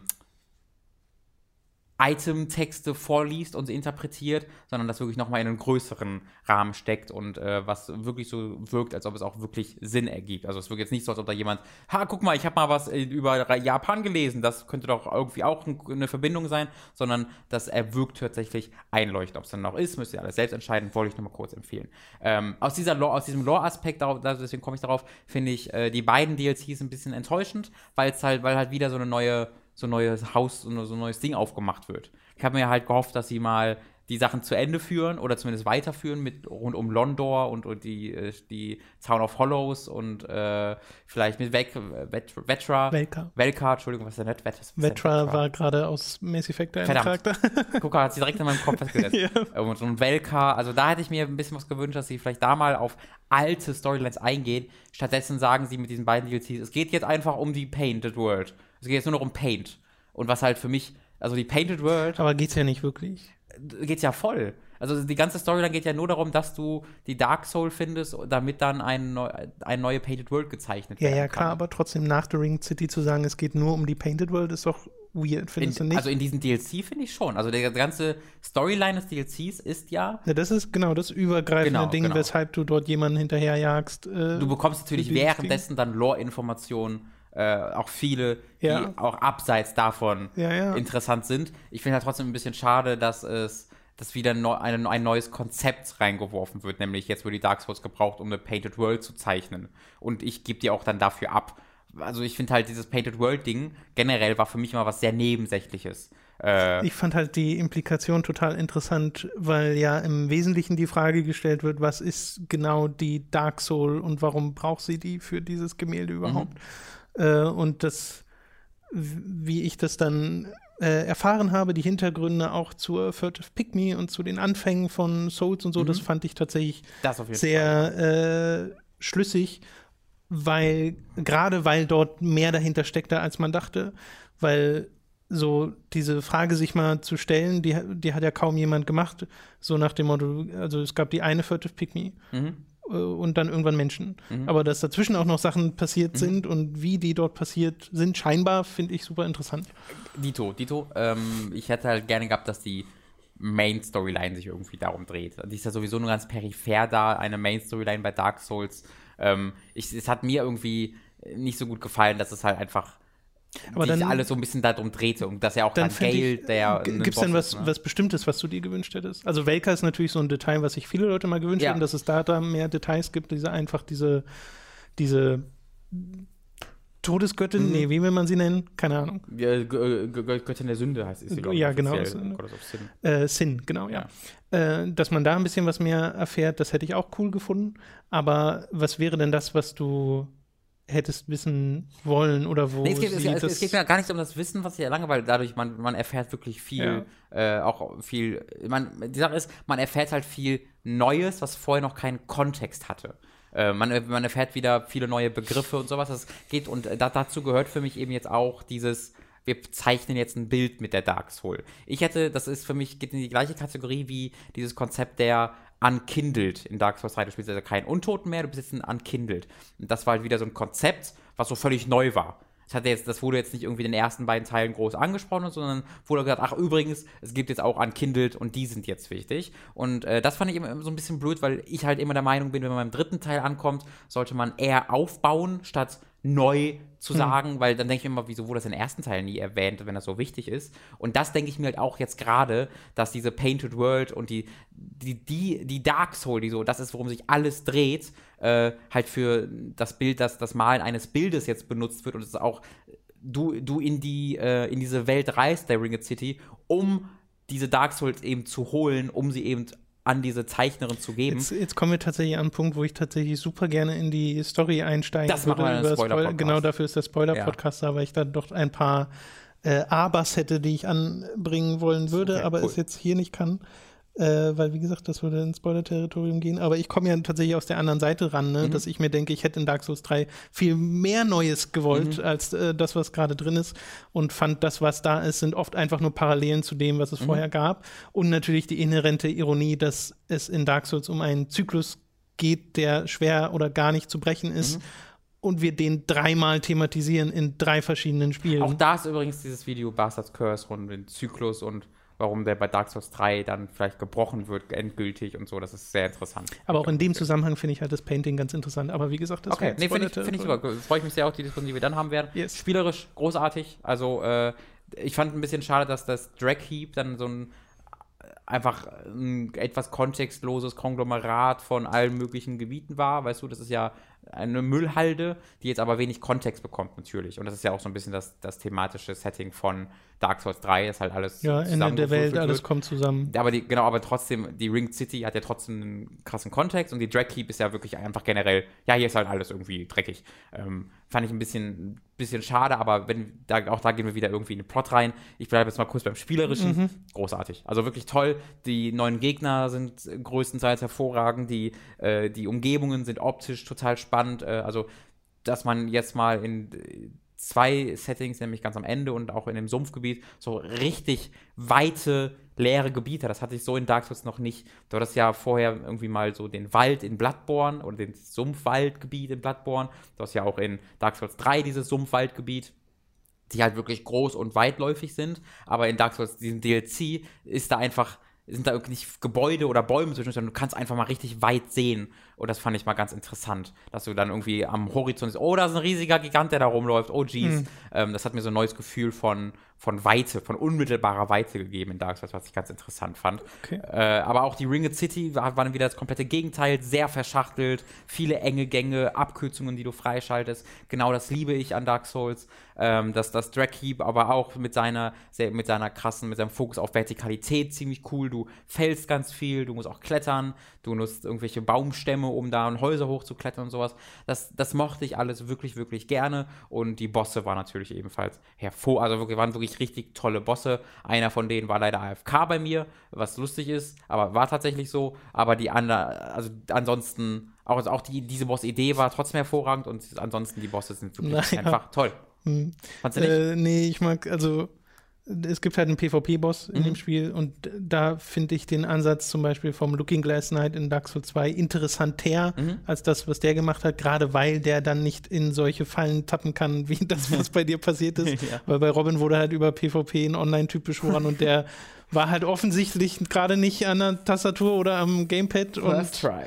äh, hat dann rumgestanden. Das ist nicht die beste Boss-Erfahrung, die man haben kann. Zwar eine sehr witzige, aber Ja. Das Schöne ist ja, dass man den Boss tatsächlich endlos lange und Genau, man kann ihn wieder, kann, wieder ne? triggern. Ja. Ähm, ja, ich mochte das auch insgesamt sehr gern. Auch die Bosskämpfe, die es dort gibt, die drei großen Mhm. äh, in The Ring City. Äh, bei den Gebieten finde ich einfach nur schade, dass es zwei Sümpfe gibt. Weil in Dark Souls gab es schon Stimmt. genug Sümpfe und jetzt nochmal zwei Sümpfe zu machen, die zwar spielerisch dann so ein paar Eigenheiten haben, aber äh, allein als Setting hätte ich mir da wenigstens einmal noch was Neues gewünscht. Hast du recht, da stimme Ja. ich zu. Ähm, bin immer noch ein bisschen traurig, dass diese Age of the Deep jetzt so gar nicht ja. thematisiert wird. Auch da möchte ich Bastards Curse, das ist einer der ganz großen Deep, äh, Deep Souls kommt dann als nächstes. Punkte Deep Souls, genau, weil halt diese Age of the Deep etwas ein sehr interessantes Konzept ist, wie Ja, ich finde. finde ich auch. Und das, die bleibt, das wird jetzt leider größtenteils unerforscht bleiben. Ähm, und da hätte man, also irgendwie mit Sachen mit Wasser, wäre halt vom Szenario, hatten wir im Podcast schon mal drüber gesprochen, sehr interessant gewesen. Ich will jetzt nicht schwimmen unbedingt, aber wenn man halt irgendwie, ja, mach doch mal Rapture im Dark Souls, warum denn nicht? Hey, komm. Okay. Wie gesagt, da kommt noch ein Podcast dazu, wo wir dann auch in Spoiler-Details reingehen. Äh, können euch aber noch keinen Termin nennen, wird wahrscheinlich noch mal ein bisschen dauern. Aber Ja. warten seid ihr inzwischen gewöhnt. Ja. Äh, Blackwood Crossing hast du noch äh, gespielt, beziehungsweise das haben wir auch zusammen, zum Teil zumindest gespielt, im äh, Livestream und uns dort angeschaut.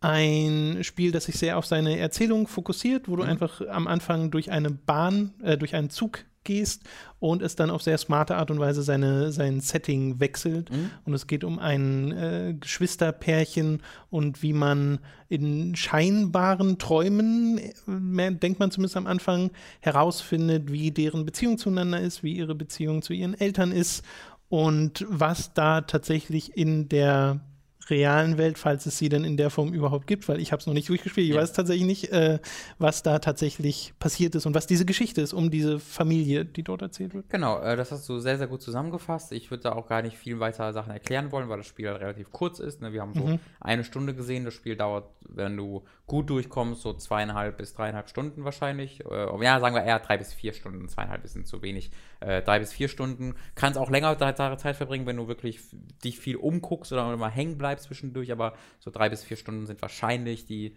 so das, wo, wo die, die Zeit für die viele, naja, die viele brauchen werden. Ähm, und ich fand es ich fand's echt gut. Also äh, es hat mich jetzt nicht so begeistert, wie es ein Firewatch oder ein Gun Home geschafft hat. Ähm, aber es hat mir sehr gut gefallen, vor allen Dingen, weil es eine sehr simple Geschichte ist. Also wir haben ja auch immer mal wieder nur so dann gesagt, oh, vielleicht ist das, vielleicht ist das. Das ist eigentlich unnötig bei diesem Spiel groß äh, irgendwie zu rätseln und die Sachen zu sagen, weil es ist weniger kompliziert, als man das vielleicht denken sollte von dem etwas verwirrenden Anfang. Ähm, es ist eine sehr, sehr simple Geschichte, die sehr auf den Punkt erzählt wird. Also da gibt es kein Blabla irgendwie nebenbei, keine Nebenplots, kein ja nicht so, wo irgendwie gesagt wird, oh, wir müssen das Spiel noch füllen, sondern mhm. sie haben eine kleine Geschichte, eine sehr emotionale, eine sehr persönliche Geschichte und die haben sie, wollten sie erzählen und wenn sie erzählt, ist das Spiel vorbei. Äh, und das gefällt mir halt sehr gut, wenn sich ein Entwickler sowas traut, wenn sowas Persönliches zu machen. Ähm, ein bisschen schade ist bei Blackwood Crossing, dass, dass das Spielerische dem ab und zu ein bisschen im Weg steht, äh, denn es gibt ja im Grunde zwei Spielmechaniken, neben dem du läufst von A nach B und triggerst halt äh, Sachen, äh, triggerst halt Dialoge. Es gibt nämlich einmal, dass du halt einfach Sachen findest in der Umgebung und die dann anderen Charakteren gibst. Äh, oder es gibt diese Mechanik, die wir auch im Stream gesehen haben, wo du verschiedene Figuren im, irgendwo in einem, in einem Raum stehen hast und die dann alle irgendwie voneinander unabhängige Sätze sagen. Und was sie quasi eigentlich tun, ist, dass jeweils zwei von diesen Figuren miteinander sprechen. Und du musst quasi herausfinden, wer mit wem spricht über diesen Sätze, die sie unabhängig voneinander sagen und die dann nacheinander ansprechen. Mhm. Das Spieler merkt, ah, du hast die jetzt zusammengesetzt und du hast das geschafft. Ähm, das führt leider immer mal wieder dazu, dass du echt viel rumläufst, weil die sind später im Spiel nicht nur in einem Raum, sondern wirklich in größeren Gebieten verteilt. Und äh, du kannst nicht schnell rennen, du läufst sogar sehr langsam. Und äh, wenn du dann einmal zu jedem hinrennen musst, um der, erstmal dessen Satz zu hören und dann nochmal zum anderen hinrennen musst, äh, manchmal dann sogar nochmal zu dem zweiten hinrennen musst, weil du das auch in der richtigen Reihenfolge machst, machen musst, die anzusprechen, das ist dann tatsächlich ziemlich viel, ziemlich viel rumgerenne. Auch wenn du äh, manchmal musst du irgendwie zum Beispiel so eine Fackel anmachen. Und da gibt es dann mehrere Fackeln, die in einem, die auf, in so einer geraden Linie auf so einem Flur verteilt sind. Du musst jedes Mal zum Feuer gehen, die Fackel anmachen, zurück zum Feuer, an der Fackel vorbei zur zweiten Fackel, zurück zum Feuer, an der zweiten Fackel vorbei zum dritten Fackel und das, da rennst du dann halt irgendwie so fünf bis zehn Minuten hin und her. Ähm, das ist ein bisschen doof, ein bisschen langweilig einfach. Das mhm. fand ich sehr spektakulär. Ähm, nichtsdestotrotz ist das wirklich emotional, voll auf den Punkt. Es, ich liebe die, die, die Optik dieses Spiels, also die, deshalb ist uns ja auch direkt aufgefallen. Das Charakterdesign. Das ne? Charakterdesign ist der Wahnsinn, die gerade Finn, eben sein kleiner Bruder, um den es hier hauptsächlich geht in diesem Spiel, ist so detailliert animiert. Äh, das ist ganz, ganz toll, gerade weil du auch anhand der sonstigen Animationen siehst, dass da jetzt kein riesiges Budget hintersteckt. Also die Lauf- und Rennanimationen sind immer mal wieder ein bisschen holprig, aber die Gesichtsanimationen sind so auf den Punkt und so toll, dass mich das wirklich so ähm, von der Ausdrucksstärke halt an so, einen, an so einen Animationsfilm erinnert hat, was ein extrem großes Kompliment ist. Ähm, da, also das, ich kann das Spiel wirklich jedem empfehlen, der auf so Narrative Games à la Gun Home oder Firewatch steht. Ähm, ist ein echt emotionales Spiel, ist ein schönes, kleines Spiel, ähm, was, glaube ich, dem einen oder anderen noch echt eine ganze Weile ähm, im, im, im Kopf bleiben wird. Äh, meine Freundin war davon sogar richtig, richtig begeistert. Der, also bei der hat es mhm. ähm, einfach thematisch auch nochmal reingehauen. Das ist ein Spiel, dadurch, dass es so persönlich ist, ähm, ist es, glaube ich, ganz stark von deinen eigenen Erfahrungen und deinen eigenen Einstellungen irgendwie abhängig, wie emotional du darauf reagierst. Und äh, bei mir hat es halt echt gut funktioniert und ich fand es toll, aber ich glaube, es kann auch richtig krass reinhauen. Und vielleicht bei anderen funktioniert es vielleicht dann überhaupt gar nicht deswegen, weil es mhm. so persönlich ist. Finde ich, aber das finde ich toll, wenn sich ein Entwickler sowas traut. Deswegen traut ihr euch ruhig, da auch mal reinzugucken. Ich finde es super interessant, dass du da auch wieder sagst, dass es eine ultimativ sehr simple Geschichte ist, weil du hast ja Gun Home und äh, Firewatch erwähnt. Und äh, die beide sind das ja an und für sich auch. Also das ist ja etwas, weshalb ich diese beiden Spiele auch super mag, dass sie sehr, geerdete Geschichten eigentlich erzählen, Mhm. aber dich am Anfang sehr bewusst auf eine falsche Fährte führen und Ja. du dir denkst, oh Gott, das eine ist die totale Ja. Horrorgeschichte und Ja. das andere ist die totale Mystery äh, Konspi Konspirationsgeschichte äh, und am Ende ist es gar nicht so und äh, das scheint ja dann hier zumindest ähnlich zu sein, weil auch hier hatten wir ja im Stream schon gedacht, oh Gott, was, was kommt denn hier noch alles Mhm, dazu? Sind sie beide tot? Ist einer von ihnen tot? Äh, Gibt sie überhaupt? so. Äh, Gibt sie überhaupt? Das ist eine sehr gute Frage. Es gibt sie. Ich kann bestätigen, dass es die Charaktere gibt gibt. äh, das, deswegen, also das ist jetzt äh, auch wie in dem Movie-Poster. Also du hast auch mal zwischendurch so ein Donnie Darko-Filmposter Ja, und ja. so. Das ist alles gar nicht so, so vielschichtig und Okay. doch, es ist schon vielschichtig, aber es ist halt nicht so twisty, weißt du, dass du ganz oh mein Gott, das ist eigentlich das. Also Mhm. es gibt in diesem Spiel nicht diesen Twist-Moment, weißt du, sondern das ist so, okay, ist es das? Ja, achso, ist es, auch das ist es, okay. Aber das ist halt was Gutes. Also ich, ich meine jetzt nicht Okay. so, ach, das ist es schon, das ist enttäuschend, sondern, ah, cool, das ist es. Da ist jetzt kein, Wobei es dann garantiert Vulkan Leute geben wird, die das enttäuschend finden, Auf jeden weil es ja Fall, zum Beispiel klar. bei Firewatch ganz viele Leute gibt, die Mhm. sagen, wie, das war's jetzt? So, weil, weil gerade da jetzt nicht noch groß was passiert ist. Mhm. Aber das kann ja eine totale Stärke sein, wie du schon sagst. Okay, ich habe noch ein Spiel auf meiner Liste stehen, äh, das du mir vorher gesagt hast, das äh, sich sehr random anhörte, aber bitte, King's Quest Episode 1. Das ist ein Spiel, was ich schon seit Ewigkeiten spielen wollte, Das habe Tom. ich auch mal ganz kurz angespielt, weil es mal im PlayStation Plus war. Das ist halt so ein, so ein Sp- Spiel à la Telltale, ne? also sehr, sehr von Mhm. Telltale inspiriert, äh, nur halt im Setting von King's Quest. Und ich habe die alten King's Quest-Spiele nie gespielt, deswegen werde ich auch alle tausend Referenzen nicht mitbekommen haben. Beziehungsweise halt Maske der Ewigkeit habe ich mal gespielt. Okay. Das war furchtbar. Oh, cool. Äh, aber gut. King's Quest überhaupt nicht furchtbar, das neue King's Quest. Also wie gesagt, ich habe die ersten fünf Episoden gespielt und das hat mir echt, echt super, super gut gefallen. Also es ist ein unglaublich gut geschriebenes Adventure tatsächlich. Also die, äh, der Vergleich mit Telltale kommt dann nur ungefähr hin, weil es dann doch einen deutlich größeren Fokus auch auf Rätsel legt. Ich weiß nicht, wie weit du es gespielt hattest, Tom, aber Äh, Nicht wirklich, nicht mal eine Stunde. Okay, also die, die Episode dauert auch durchaus ein bisschen. Das ist, ist jetzt, glaube ich, eher so drei Stunden lang, würde ich schätzen. Und äh, du hast da wirklich ein größeres Hub-Areal, wo du recht frei rumrennen kannst, wo du dann drei oder vier Aufgaben gleichzeitig bekommst, um halt äh, quasi ein Ritter zu werden, um es mal ganz runterzubrechen. Kommt nur ungefähr in diese Erklärung, aber runtergebrochen stimmt das schon. Und dann musst du ne, herausfinden, okay, welche Aufgabe mache ich jetzt in welcher Reihenfolge, welches Item brauche ich wofür. Du hast ein Inventar, wo du Items benutzen kannst. Dir wird nicht wie in Walking Dead oder so ziemlich jedem anderen Adventure heutzutage automatisch das richtige Item in die Hand gegeben, wenn du es benutzen kannst, sondern du musst wirklich in den Inventar und es dann von dort aus benutzen.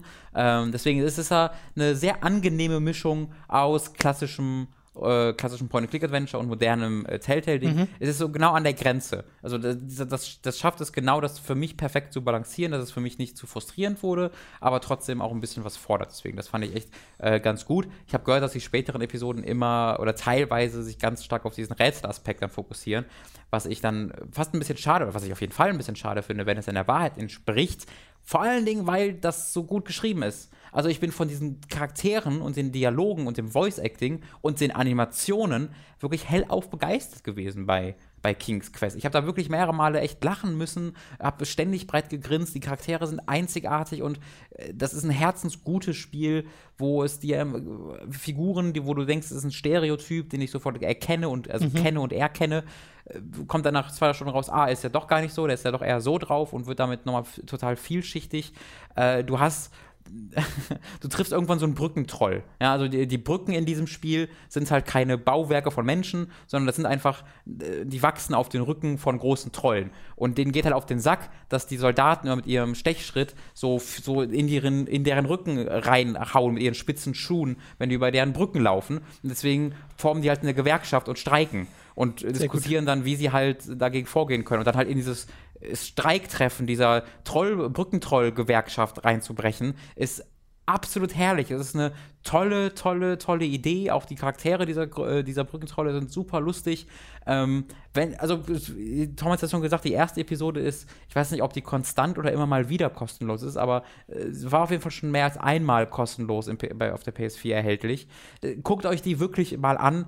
Die macht eine Menge Laune und ich glaube, da werdet ihr danach auch Bock haben, äh, dann nochmal in die nachfolgenden Episoden reinzukommen. Es hat auch eine ganz coole Rahmenhandlung, weil halt der der König als Flashback von diesen Abenteuern erzählt. Ich glaube, seine Enkelin, der er davon erzählt. Mhm. Und wie sie halt in der Gegenwart agiert und kämpft und mit Leuten umgeht, das wird halt davon beeinflusst, was du ihr erzählst, was du gemacht hast.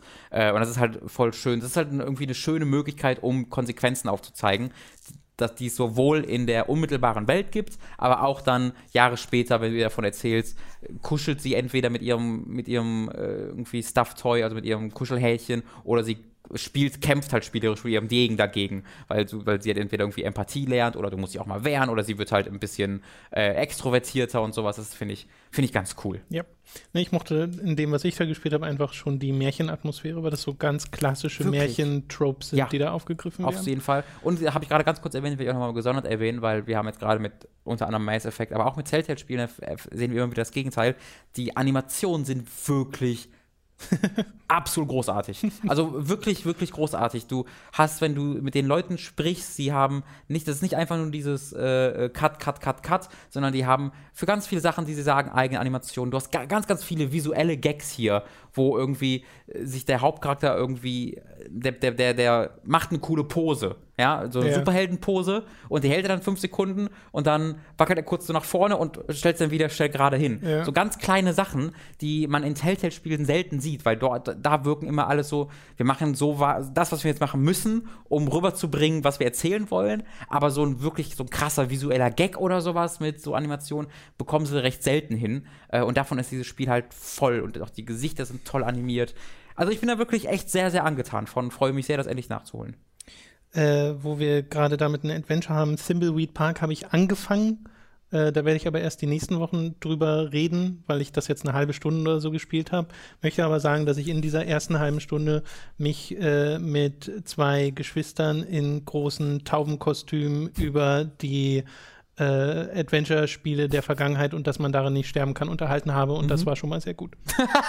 das, das möchte ich nur schon Da höre ich auch sehr festhalten. viele Leute sehr begeistert drüber reden, tatsächlich über, über, über Thimbleweed Park. Ja, also das, das, wie gesagt, das werde ich dann die Woche weiterspielen. Okay, das soll es mit den Spielen gewesen sein. Äh, wir kommen zu den Serien und Filmen. Da gibt es nämlich auch zumindest ein bisschen was. Äh, als allererstes mal möchte ich eine News da tatsächlich ansprechen, die ich äh, letzte Woche mitbekommen habe, die mich super gefreut hat, nämlich dass Invader Sim äh, wiederkommt als äh, ein Film, äh, ein Fernsehfilm. Das war eine Cartoon-Serie von 2002 oder so. Oder, Echt so also ist wirklich schon ja? sehr alt.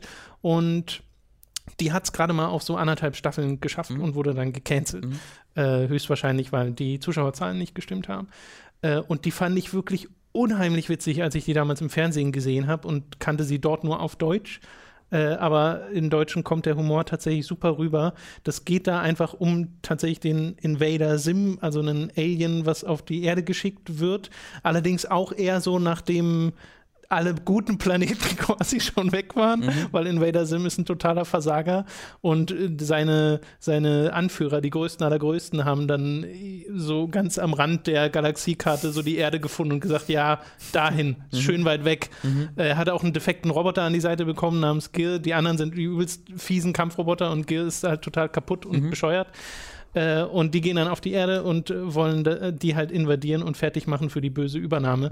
Und er ist halt, wie gesagt, unheimlich schlecht in seinem Job und tarnt sich dann als Schulkind. Das Ding ist, auf der Erde sind halt alle so total dumm und sehen halt nicht, dass das offensichtlich ein Alien ist Ja. äh, dort, außer Dip, einer seiner Klassenkameraden. Und das ist dann die Feindschaft, die sich da entwickelt, während äh, Sim immer wieder seine bescheuerten Pläne versucht. Äh, und gerade Gil ist halt so ein Quell an Wahnsinnshumor. Also es ist wirklich so eine, so eine, so ein total anarchischer und auch sehr lauter Humor, der sicherlich nicht jedem gefallen wird. Und die Serie hat auch eine, eine, einen Style, der sehr abstoßend sein kann, weil halt oft alles so ein bisschen dreckig ist und es benutzt ganz komische Farbpaletten, so Violett- und Grüntöne. Ah, okay, was äh, und das wirkt wahrscheinlich auf viele einfach nicht sehr einladend, weshalb es mich gar, gar nicht so sehr wundert, dass das jetzt nicht die Mega-Ratings bekommen hat, als es im Fernsehen lief. Äh, aber meine Güte fand ich das witzig und äh, ja, der Jonan Vasquez arbeitet jetzt mit Nickelodeon zusammen an dieser Rückkehr als TV-Film äh, und da freue ich mich sehr drüber, weil damit habe ich überhaupt nicht gerechnet, Ja. dass ich irgendwann mal noch Sim wiedersehe als, äh, als eine neue Geschichte, beziehungsweise neue Geschichten gibt es ja, es gibt ja Invader Sim Comicbücher, aber ich will eine TV-Serie sehen. Da, können, da können wir, kann ich auch ganz kurz dazu passend erwähnen, dass letzte Woche die endlich nach, ich glaube, zwei oder drei Jahren jetzt die erste Folge der dritten Staffel von Rick and Morty gestreamt wurde, was so meine Mhm, persönliche, es, es schlägt eine, eine ähnliche Kerbe, ist aber natürlich immer deutlich mehr auf äh, Erwachsene, glaube ich, ausgerichtet, weil in Vader Sims doch auch so eine, sowas wie SpongeBob Schwammkopf und sowas, was, was, für, was Kinder gucken können, Genau, aber wo Erwachsene nochmal eine andere genau, Ebene genau, rausholen, genau, ne? ja. Weil Rick and Morty sollten Kinder nicht gucken. Ja. ist offizielle Empfehlung, lasst Kinder nicht Rick and Morty gucken. Äh, und da ist jetzt endlich die erste Staffel von, äh, die erste Folge von live gestreamt worden, einfach aus dem Nichts. Einfach, ich glaube, es war sogar der 1. April, kann sogar sein. Was einfach wurde, hier ist übrigens ein Livestream. Und alle so, ja, lol. Dann lief da einfach die erste Folge irgendwie zwölf Stunden lang im Dauer. Äh, äh, das was ziemlich, ziemlich tolle Idee So, ist. apropos 1. April und Serien, die weitergehen. Freeman's Mind ging in die zweite Staffel What? am 1. April, wo die Leute auch nicht so ganz wissen, geht's jetzt damit Ja. weiter? Also für Leute, die es nicht wissen, Freeman's Wow. Mind ist eine sehr lustige äh, Webserie, die inzwischen auch schon sehr alt ist, äh, wo halt jemand die Gedanken von Gordon Freeman interpretiert, während er Half-Life durchspielt. Mhm. Allerdings nicht einfach nur durchspielt, also es ist jetzt nicht irgendwie ein Walkthrough oder sowas, sondern es ist wirklich ein Machinima. Mhm. Ja. Also da wurde wirklich gearbeitet mit Ja. Animationen und das alles mit Kamera so hinzukriegen, dass das alles passt. Äh, und das ist super unterhaltsam, ist auch schon abgeschlossen, diese erste Staffel. Und man dachte, das war's halt, Mhm. obwohl die Leute ihnen immer gesagt haben, äh, mach doch mal weiter. Ja. Accursed Farm heißt äh, Genau. der YouTube-Channel, also falls ihr da, mal- da noch mal suchen Ross' sollt. Game Dungeon ist absolut hervorragend. Ross Game Dungeon läuft. gibt es da auch noch. Und äh, da erschien am 1. April ha äh, Freeman's Mind 2, wo er einfach mit Half-Life 2 angefangen hat, die Wow. ersten 10 Minuten. Aber da kam danach noch nicht noch was. Es, ja, also ich weiß gar nicht, ich habe mich jetzt nicht danach nochmal umgehört, ob jetzt er eine Aussage dazu gemacht hat. Gibt es Okay. bestimmt schon Bestätigungen dazu. Äh, aber das wirkt halt wie so das ernste Projekt, aber das am 1. April rauszubringen, finde ich ist auch so eine Nummer. Ich schaue mal kurz nach, ob ich was finde, ob das äh, ein April-Scherz war oder nicht. Genau. Also das Video selbst nicht, das ist auf jeden Fall eine Ja, ja, richtige, klar, richtige klar, Folge. So. klar. Aber jetzt äh, fragen sich halt viele Leute oder haben sich zumindest unter den Kommentaren gefragt, ob es da richtig weitergeht. Aber ich habe, wie gesagt, jetzt die Tage noch nicht nochmal nachgeschaut. Mhm. Ist mir nur gerade eingefallen, wo du das mit Rick and Morty gesagt hast. Yes. Okay, ich möchte kurz über die ersten zwei Folgen der neuen zweiten Staffel von Berserk reden, Yes. die jetzt erschienen sind auf Crunchyroll. Und wie das in der ersten Episode voll so ein Bait-and-Switch macht, weil es fängt halt an mit handgezeichneter Ah. Animation, wie äh, so ein, ein quasi Mini, eine, ein Mini-Ausschnitt gezeigt Ja. wird von Kindern, die im Wald halt quasi einem Monster begegnen und das halt so ziemlich komplett in 2D gehalten und dann kommt das neue Intro, das ist komplett in 2D gehalten und ich denk, dachte so, oh, oh, wird, wird das etwa alles zweidimensional und der Rest der Episode ist in, in furchtbarstem 3D erneut David. äh, und das ist sehr frustrierend, das zu sehen, weil ich hatte wirklich so, so eine ganz kleine Hoffnung, dass sie das nicht komplett verlassen, diese 3D-Nummer, weil das ja sicherlich auch aus Budgetgründen passiert, aber dass das zur Ausnahme wird. Mhm. Weil ich auch das Gefühl hatte, dass das in der ersten Staffel besser wurde zum Schluss. Okay. Aber äh, wird es tatsächlich nicht. Also, das ist wieder am Niveau Anfang der ersten Staffel, was 3D allein aus einer, artisti äh, aus einer künstlerischen Sicht angeht. Also, wenn du Screenshots machst, sieht es einfach nicht gut aus. Und was ich aber fast noch schlimmer finde, ist die Art und Weise, wie es inszeniert wird, erneut, wie Kamerafahrten, wie ständig diese äh, Weichblende als Übergang benutzt Aha. wird, die halt so gut wie nie passt und ach, das ist einfach aus einer Regisseurssicht wirklich, wirklich, wirklich nicht gut. Und es ist so schade, weil die Geschichte, die erzählt wird, ist ja immer noch die Geschichte von Berserk und jetzt fängt halt der äh, Millennium Falcon an und das ist, das wurde ja noch nie animiert und dass das dann so animiert wird, ist so, da denkt man sich einfach nur, ach Mann, warum? Das ist Warum? Animation nennen darf. Ja, lest lieber den Manga. Ja. Also wirklich. Es wirkt so, als ob es legit ist. Freeman's Mind 2. Mhm. Sehr Legit meine ich nicht legit. Legit. Ja, ich habe auch nur kurz reingeguckt und dachte mir so. Ja.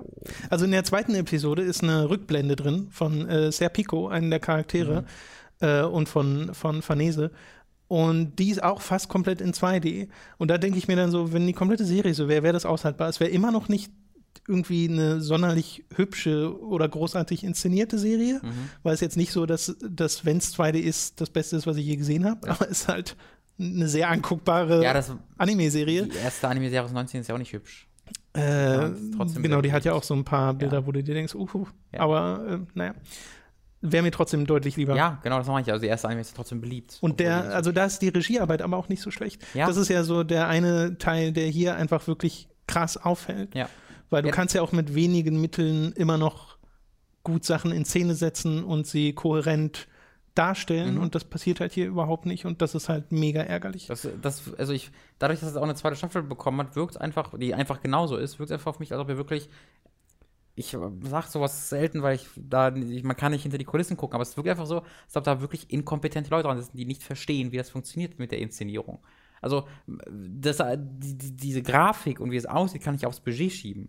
Aber wie Kamera die sich bewegt, Regisseurarbeit nicht, ne? das ist ja, das, das ist einfach Inkompetenz. Ich Sorry. weiß auch nicht, was es ist. Oder es ist so ein, so ein Ding, wo einfach die dann auch eine Engine benutzen oder so, die ewig braucht, um Sachen umzusetzen und sie testen Ja. mal eine Kamerafahrt aus und denken, oh Gott, ja, jetzt ist schon Zeit nach, dann nehmen wir die einfach. Vielleicht ist es automatisch generiert, weil sie haben so drei Kamerafahrten. Die setzen so endloser- zwei Punkte an Genau. und dann wird ja, automatisch. Genau. Und gucken, was passiert. Auch Oh so ganz Gott. okay. Ja, also das ist sehr, sehr enttäuschend tatsächlich zu sehen, dass aus Berserk wohl, aus dieser Berserk-Iteration wohl keine, kein sonderlich guter Anime Ja. mehr wird. Äh, halte ich zumindest für sehr unwahrscheinlich, dass sich das nochmal fängt. Ich habe außerdem Ghost in the Shell gesehen im Kino, äh, spontan angeschaut am Samstagabend mit Dani zusammen und habe ja jetzt gerade erst den Manga gelesen und mein Manga Awesome erschien ja letzte Woche. Äh, falls ihr da interessiert seid, schaut da mal rein und habe den Anime direkt dann auch nochmal gesehen. Also habe das gerade sehr aktuell im Kopf, was da passiert ist. Äh, und habe jetzt halt den Realfilm gesehen und hatte keine großen Erwartungen an den Film, weil ich eigentlich das, was ich mir erwartet habe, sind hübsche Bilder. So und storytechnisch dachte meine, meine Befürchtung war so ein bisschen, dass die einfach so ziemlich eins zu eins nachdrehen, was da passiert im Anime und dass das dann halt ein mega redundantes Werk wird. Das ist es tatsächlich nicht. Also es ist eine sehr eigene Geschichte gewesen. Das ist sogar zum Teil gar nicht mehr die Geschichte, die im Anime erzählt wird. Und das finde ich auf jeden Fall schon mal sehr interessant an und für sich, dass sie sich da sagen, okay, nö, wir, das mit dem Puppet Master und so, das erzählen wir nicht. Wir erzählen was anderes. So, das ist, es erfordert einen gewissen Mut, könnte man zumindest meinen. Ähm, visuell habe ich durchaus das bekommen, was ich wollte, weil diese Shots von der Stadt mit diesen übertrieben großen 3D neonfarbenen Hologrammen, die da schweben, die, also weiß nicht, ich liebe diesen, diesen, Ja. diesen Ausblick da und Das an den den liebt, aus. den liebt der Film auch, weil du siehst, du siehst ziemlich viel davon. Ja. Äh, das fand ich tatsächlich nicht schlecht. Also das mochte ich sehr gern, dass äh, diese, diese Art und Weise, diese Ästhetik, weil sie sich auch nochmal abhebt, sowohl vom Manga als auch vom Anime.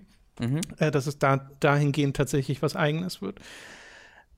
Die Geschichte aber, die Art und Weise, wie sie sie umgeschrieben haben und was sie daraus gemacht haben, das finde ich sehr enttäuschend, trotz der Tatsache, dass ich keine Erwartungen dran hatten, weil was sie im Endeffekt aus einer sehr philosophischen, vielschichtigen und sehr subtil erzählten Geschichte gemacht haben, ist einen super klassischen Hollywood-Actionfilm mit einem Oberbösewicht, der Anzugträger ist und Anführer einer großen Firma und wo diese, diese Grundthematik, dieses Hinterfragen der eigenen Menschlichkeit äh, quasi ausgetauscht wird mit immer noch eine, Ident einer Identifikationsfrage vom Hauptcharakter, vom Major, äh, hier halt gespielt von Scarlett Johansson, was man durchaus machen kann, aber dadurch ist es überhaupt nichts Besonderes mehr. Im Endeffekt ist das so eine Art Geschichte wie von jemandem, der Amnesie hat und über seine Vergangenheit später äh, Sachen herausfindet Ja, ja. und sich dann herausstellt, dass diese Amnesie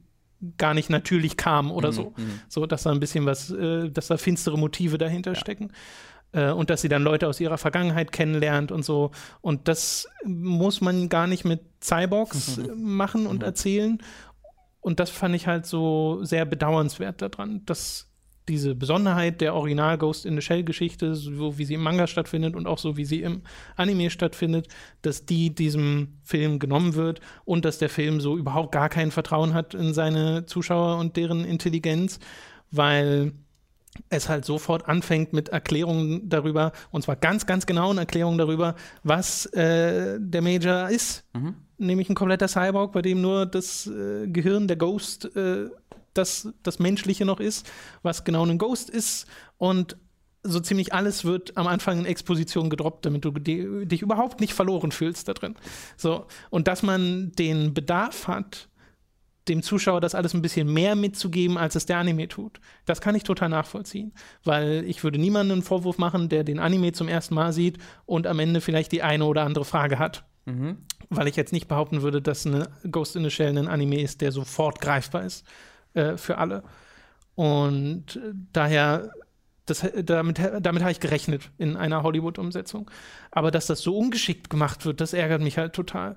Und dass auch im Wesentlichen Origin-Stories erzählt werden für diverse Charaktere, die im, äh, die im Film vorkommen. Das finde ich auch teilweise ein bisschen unnötig. Ja. Ist jetzt nicht etwas, was mich mega ärgert, weil kann man durchaus machen, bringt einen die Charaktere halt ein bisschen näher. Hätte aber wirklich nicht sein müssen, hätte man die Screentime eigentlich woanders drauf fokussieren okay. können. Äh, und das ist ein bisschen schade. Trotzdem gibt es ein paar äh, sehr sehenswerte Action-Szenen und generell ein paar sehr, sehr sehenswerte Einstellungen, wie gesagt, von dieser Welt, die sie da geschaffen haben und auch sowas wie die Geisha-Roboter oder sowas, die es da am Anfang gibt, die man teilweise auch schon im Trailer ja. gesehen hat und wie die sich bewegen und so und wie das aussieht, wenn die zerschossen werden mhm. und diese, diese Android-Teile rumfliegen und so. Da haben sie einen Weg gefunden, wie man trotz des Ratings halbwegs Klar. gut äh, einschlagende Treffer darstellen kann. Äh, das mochte ich ganz gern. Äh, aber insgesamt ist das halt tatsächlich eine Story, die kaum bei dir bleibt. Und dann gibt es halt auf der anderen Seite wieder Einstellungen, die sie direkt aus dem Anime übernehmen. Es gibt diese eine Szene im Anime, dieser, diese Verfolgungsjagd äh, von dem Typen, der sich im Endeffekt mhm. tarnt, der diese mhm. Tarnweste hat äh, wo sie dann am Ende im Wasser sind mhm. und da so ein Faustkampf mhm. stattfindet. Die gibt es quasi eins zu eins ja, im Film. Das sieht man auch im Trailer, so eins zu eins Shots. Genau, und das ist total komisch. Also das, das wirkte, die Szene jetzt nicht unbedingt, aber es wirkte an vielen Stellen immer so, als ob dieses wir versuchen uns schon ans Original zu halten, aber unsere eigene Geschichte zu machen, dass das sie dann irgendwie fesselt mhm. und es besser gewesen wäre, komplett zu sagen, nee, komm, wir interpretieren es mal ganz neu mhm. und müssen jetzt nicht unbedingt visuelle Sachen rüberholen. Andererseits ist das ja auch irgendwo eine Art von Fanservice mhm. und bei vielen Leuten kommt das tatsächlich auch sehr gut an. Äh, bei vielen aber auch nicht, weil bestimmte Sachen dann halt einfach gemacht werden, weil sie im Original gemacht wurden, ohne Bedacht darauf, weshalb sie im Original gemacht wurden. Ja. Und sowas ist dann halt immer ein bisschen schade. Deswegen ist das äh, bei mir fällt das so in, in die Kategorie, kann man gesehen haben, muss man aber tatsächlich überhaupt nicht. Äh, und es ist wahrscheinlich ein Film, der einem besser gefällt, wenn man das Original nicht kennt. Mhm. Äh, daher wenn man den unbedingt gucken will, dann am besten erst den und dann das Original, weil man dann eine Steigerung erfährt, mhm. äh, als es andersrum zu machen. Es sei denn, es geht einem wirklich nur ums Visuelle, weil ich glaube, da kommt man durchaus auf seine Kosten.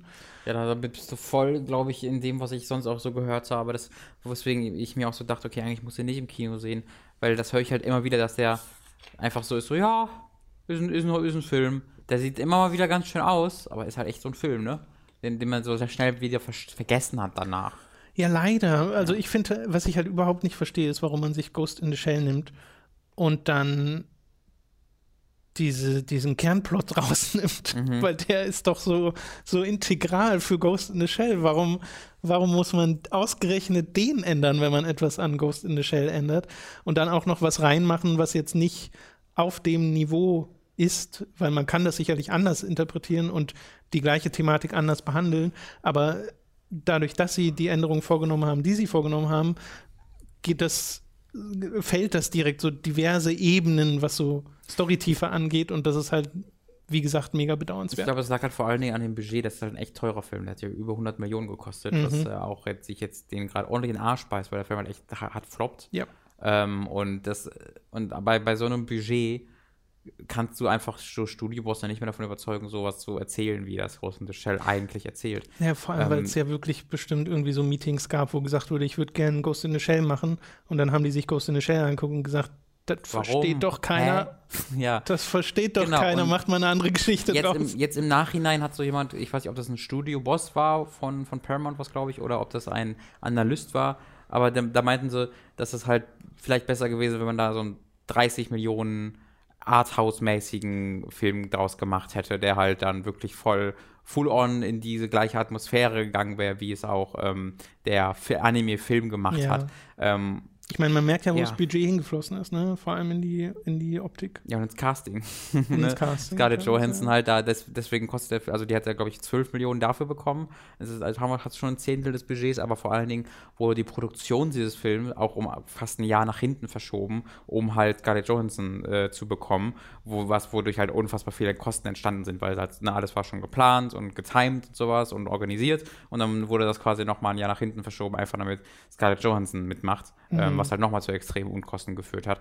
Äh, und deswegen, da wurden halt einfach der Fokus ein bisschen, bisschen falsch gelegt, vor allen Dingen, weil das Casting von Scarlett Johansson am Endeffekt dann ja sehr stark diese Diskussion auf das äh, etwaige mögliche Whitewashing oder ob es das jetzt gab oder nicht äh, gezogen hat, wo halt dann krass vom eigentlichen Film natürlich abgelenkt wurde. Und Ja. äh, ja, das es war ein PR-mäßig nicht besonders gut gehandelt, aber anscheinend der Film dann ja auch kein Desaster, aber halt auch nicht so Ja, wirklich ja. spektakulär. Also mein größtes Problem, wenn man es auf etwas zurückführt, ist dann wahrscheinlich wirklich das Drehbuch das, und die Story, die dort angepasst wurde für Mhm. Hollywood und dass dadurch halt etwas entsteht, was leider sehr austauschbar ist. Nicht unbedingt visuell, aber halt äh, storytechnisch. Und das ist ja Ghost in the Shell eigentlich gar nicht. Deswegen ist das halt ein bisschen schade.